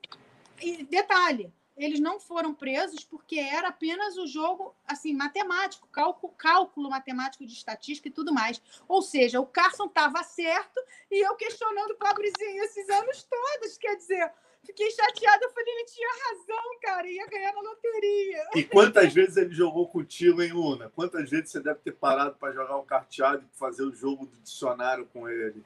Que era um clássico. Cara, não se esqueça de que eu tenho um pai que, antes de ser editor, professor, jornalista, meu pai era militar de carreira, né, cara? É, então, o que, que acontece? Eu, eu não sei jogar carta, eu não tinha essa permissão de, de jogo na minha casa. Então, nos jogos que o Carson. Cara, eu já não sabia jogar, ele já enrolava quem jogava, né? Ele fazia aquilo tudo, enrolava todo mundo. Eu, eu, eu, eu não conseguia jogar carta. Agora, gamão, que era o meu forte. ele fugia, porque ele só queria jogar jogo que ele ganhasse, cara. Ah. O Carson era aquele que só queria entrar para ganhar em tudo, né? A gente chegava em qualquer lugar, as pessoas batiam continência praticamente pro Carson, cara. Tipo assim, chegou em qualquer lugar, tu lembra como era a torcida no Rio de Janeiro? Tu acabava com os estádios, chegava. E tem mais. Você sabe que outro dia.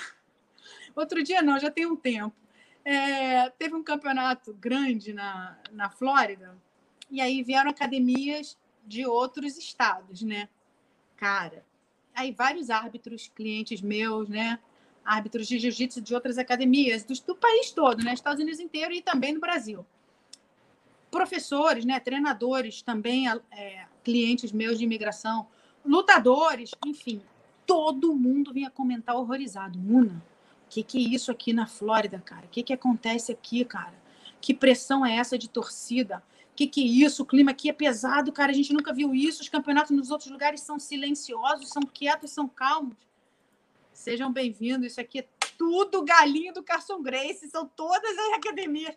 E realmente o clima na Flórida, no sul da Flórida, pô, é pressão em cima de árbitro, é xingamento, é tudo daquele jeito que era no Brasil, entendeu? Então a galera não está acostumada do resto do país, mesmo sendo brasileiro, eles não estão acostumados a ver isso. Então, que eles vêm de outras partes do Brasil, eles não pegaram aqueles anos 90 no Rio, né? Que era isso. A gente chegava, acabou, acabou, fechava campeonato, fechava tudo, né? Era a máquina, a maior máquina que teve. Os caras são é, brilhantes. Botei, o Léo vai botar uma foto aí que é, é um clássico, lembra? No Pan-Americano, quando ele ganha o Pan-Americano, eu adoro essa foto. Eu fiz de baixo ali, tá o Vitor, o Valir, ele era muito todo mundo carinhoso, levantando né? ele né? E ele comemorando quando ele descobre ali que ganhou do Carlinhos por um ponto. Aí o bicho tá, ó, ó, tá muito radiante nessa foto. Os galinhos dele todos aí, né? Ele falava isso, lembra? É. A, Una, a Una é boa por isso, ela não alisa os galos, ela irrita. Porque eu falava, Vitor, entra e mete a porrada, entra e mete a porrada. Não pra pensa, gente não. terminar, você não tem vontade, você que viveu, né, é, como ninguém aí, a rotina, a vida do Carson Grace, você nunca pensou em fazer um livro ou fazer um filme, alguma coisa, um roteiro sobre a história dele? Então, quando ele morreu, que eu fiz essa matéria logo no dia da morte, eu fiquei num período introspectiva, né? Fiquei cinco anos de luto, pô. Então foi o momento que eu me dediquei a escrever, eu voltei a escrever e foi, eu ganhei vários concursos ali de poesia, de, de tudo ali, Prêmio Internacional de Imprensa, categoria reportagem e pesquisa e tal eu fiquei me dedicando à, escrita justamente por isso, estava a fim de escrever para não falar. E aí pensava, mas doía muito, então não tinha condições. Nos últimos anos que eu pensei, cara, essa história não sou eu que quero contar, essa história ela precisa ser registrada, é diferente. Comecei a pensar mais nisso e ano passado eu comecei a escrever. Tirei o domingo para isso, né? Porque a carga de trabalho já é muito pesada e tal, então tirei domingo para isso. Falei, cara, é uma renúncia familiar, né?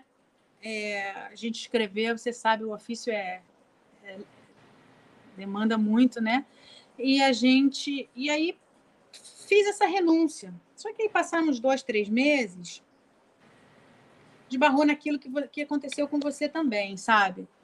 É, uma certa inversão, né? Nem você nem eu queremos nos indispor com a família, nós apreciamos e somos gratos por tudo. É, e quando há essa. Quando paira no ar essa dúvida de que se a gente está querendo fazer para se autopromover, ou se de fato a gente tem boa fé e índole e experiência para fazer um trabalho desse, quando há essa dúvida no ar, é melhor deixar de lado. Da mesma forma que eu deixei, você deixou, né? Houve um momento que você quis fazer também roteiro de filme. Eu peguei para fazer já em roteiro também, baixei um, um, um, programa de roteiro e tal, mas eu deixei de lado, sabe? Porque eu acho assim, não precisa ser iniciativa minha. Se a família quiser, se alguém quiser é, contratar a mim ou a você ou quem seja para fazer essa história, a gente faz. Mas por hora eu acho que não é não é espaço meu fazer, entendeu? Tipo, eu acho que a história precisa ser registrada assim, mas é, deixa esse momento chegar. É isso, querida. Foi tá aí, ó. Boa, Léo. Para terminar aí, uma clássica você com Carson Grace. Esse foi o UFC Japão. Ah, essa aí é uma é uma vez que eu tive quando eu tive lá em 96, né, na Jacuzzi, a famosa Jacuzzi não, né?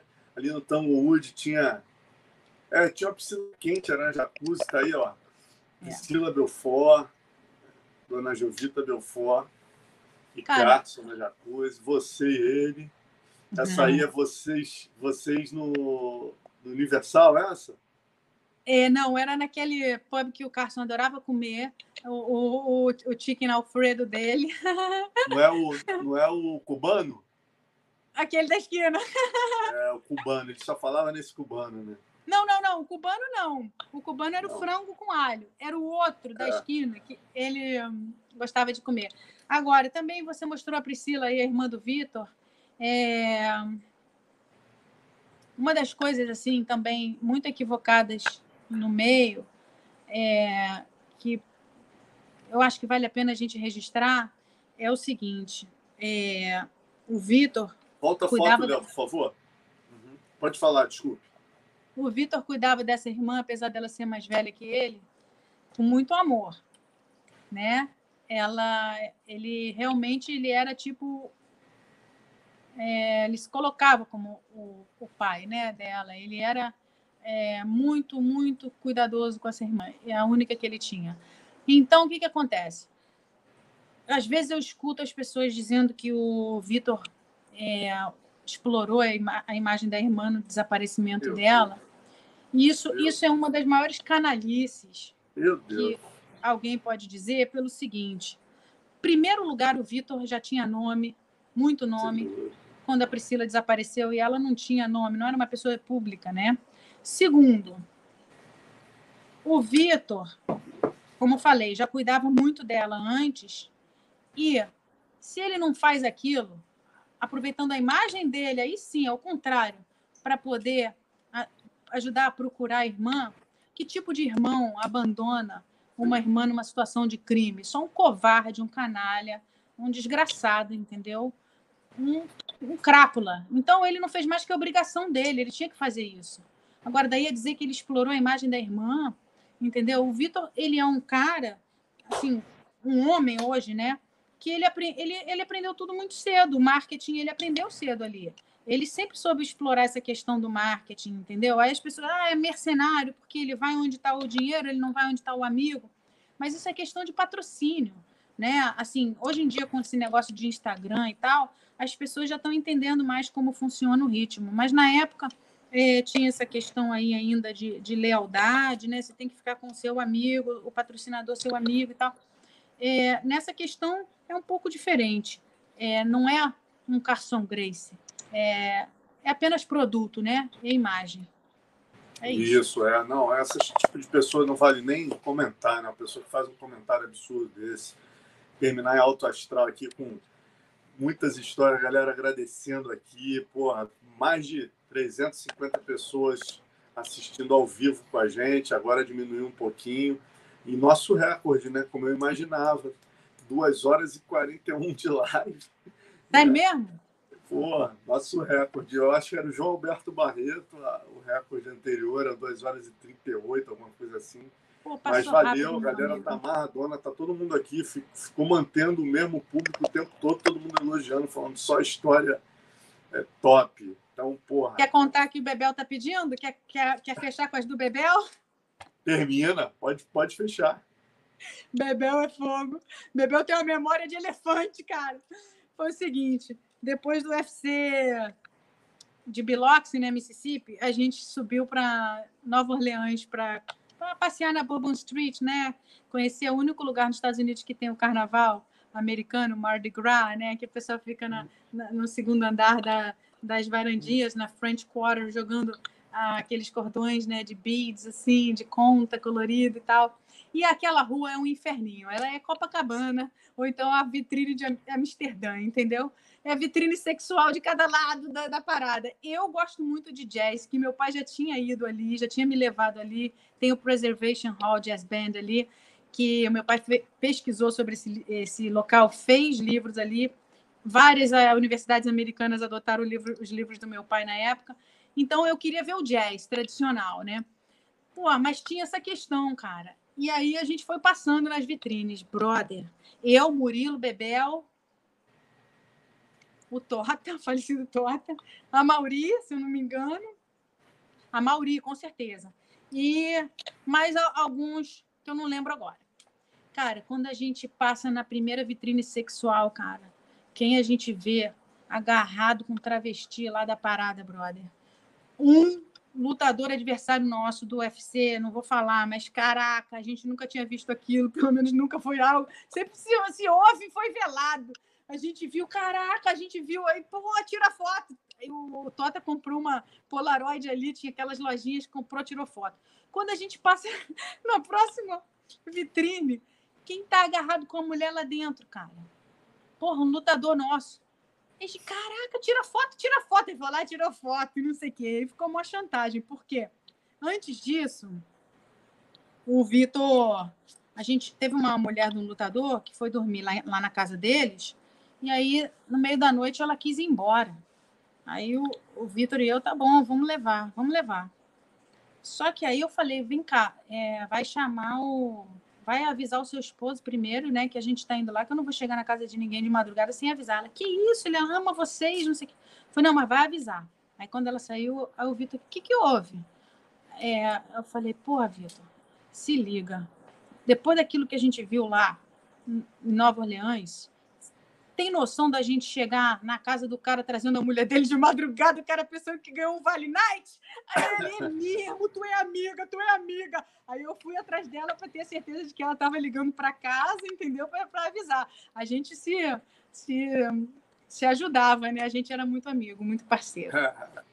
Muito maneiro, maneiro. Ó, Danilo Fraga, Una, não conhecia, mas aprendi em duas horas a respeitar pacas. Que aula! que legal. Obrigada. Né? E segundo, segundo o próprio Bedel aqui, ó, essa é Carson Grace raiz, né? Então, porra, é, às vezes eu falo. Às vezes eu falo, quando eu derrubo alguma coisa em casa, aí meu amor reclama, eu falo, pô, tu tá, tá pensando o quê, cara? Tu queria mulher delicada? Ia casar com bailarina, pô, eu sou Carson Grace, eu sou lutadora. Show, Nia! Muito maneiro o papo, cara. Foi muito legal, ainda mais nessa semana especial das mulheres, a gente marcando há três meses para fazer a live. Ver essa semana, eu falei, pô, perfeito. Vai, muito uma... obrigada. Só fera, né? Só lutadora fera, fera, Leca. Pô, há um tempo que eu não via Leca. Carmen Casca Grossa. Gostei. Amanhã. Obrigado, querida. Prazerzão aí te rever e ter essa aula com você. Foi muito legal. Eu que aprendo sempre. Um beijo enorme. Fica com Deus. Beijo em todos. Beijo. Tchau, gente. Ó, amanhã Carmen Caixa Grossa e Amanda Ribas. Beijo.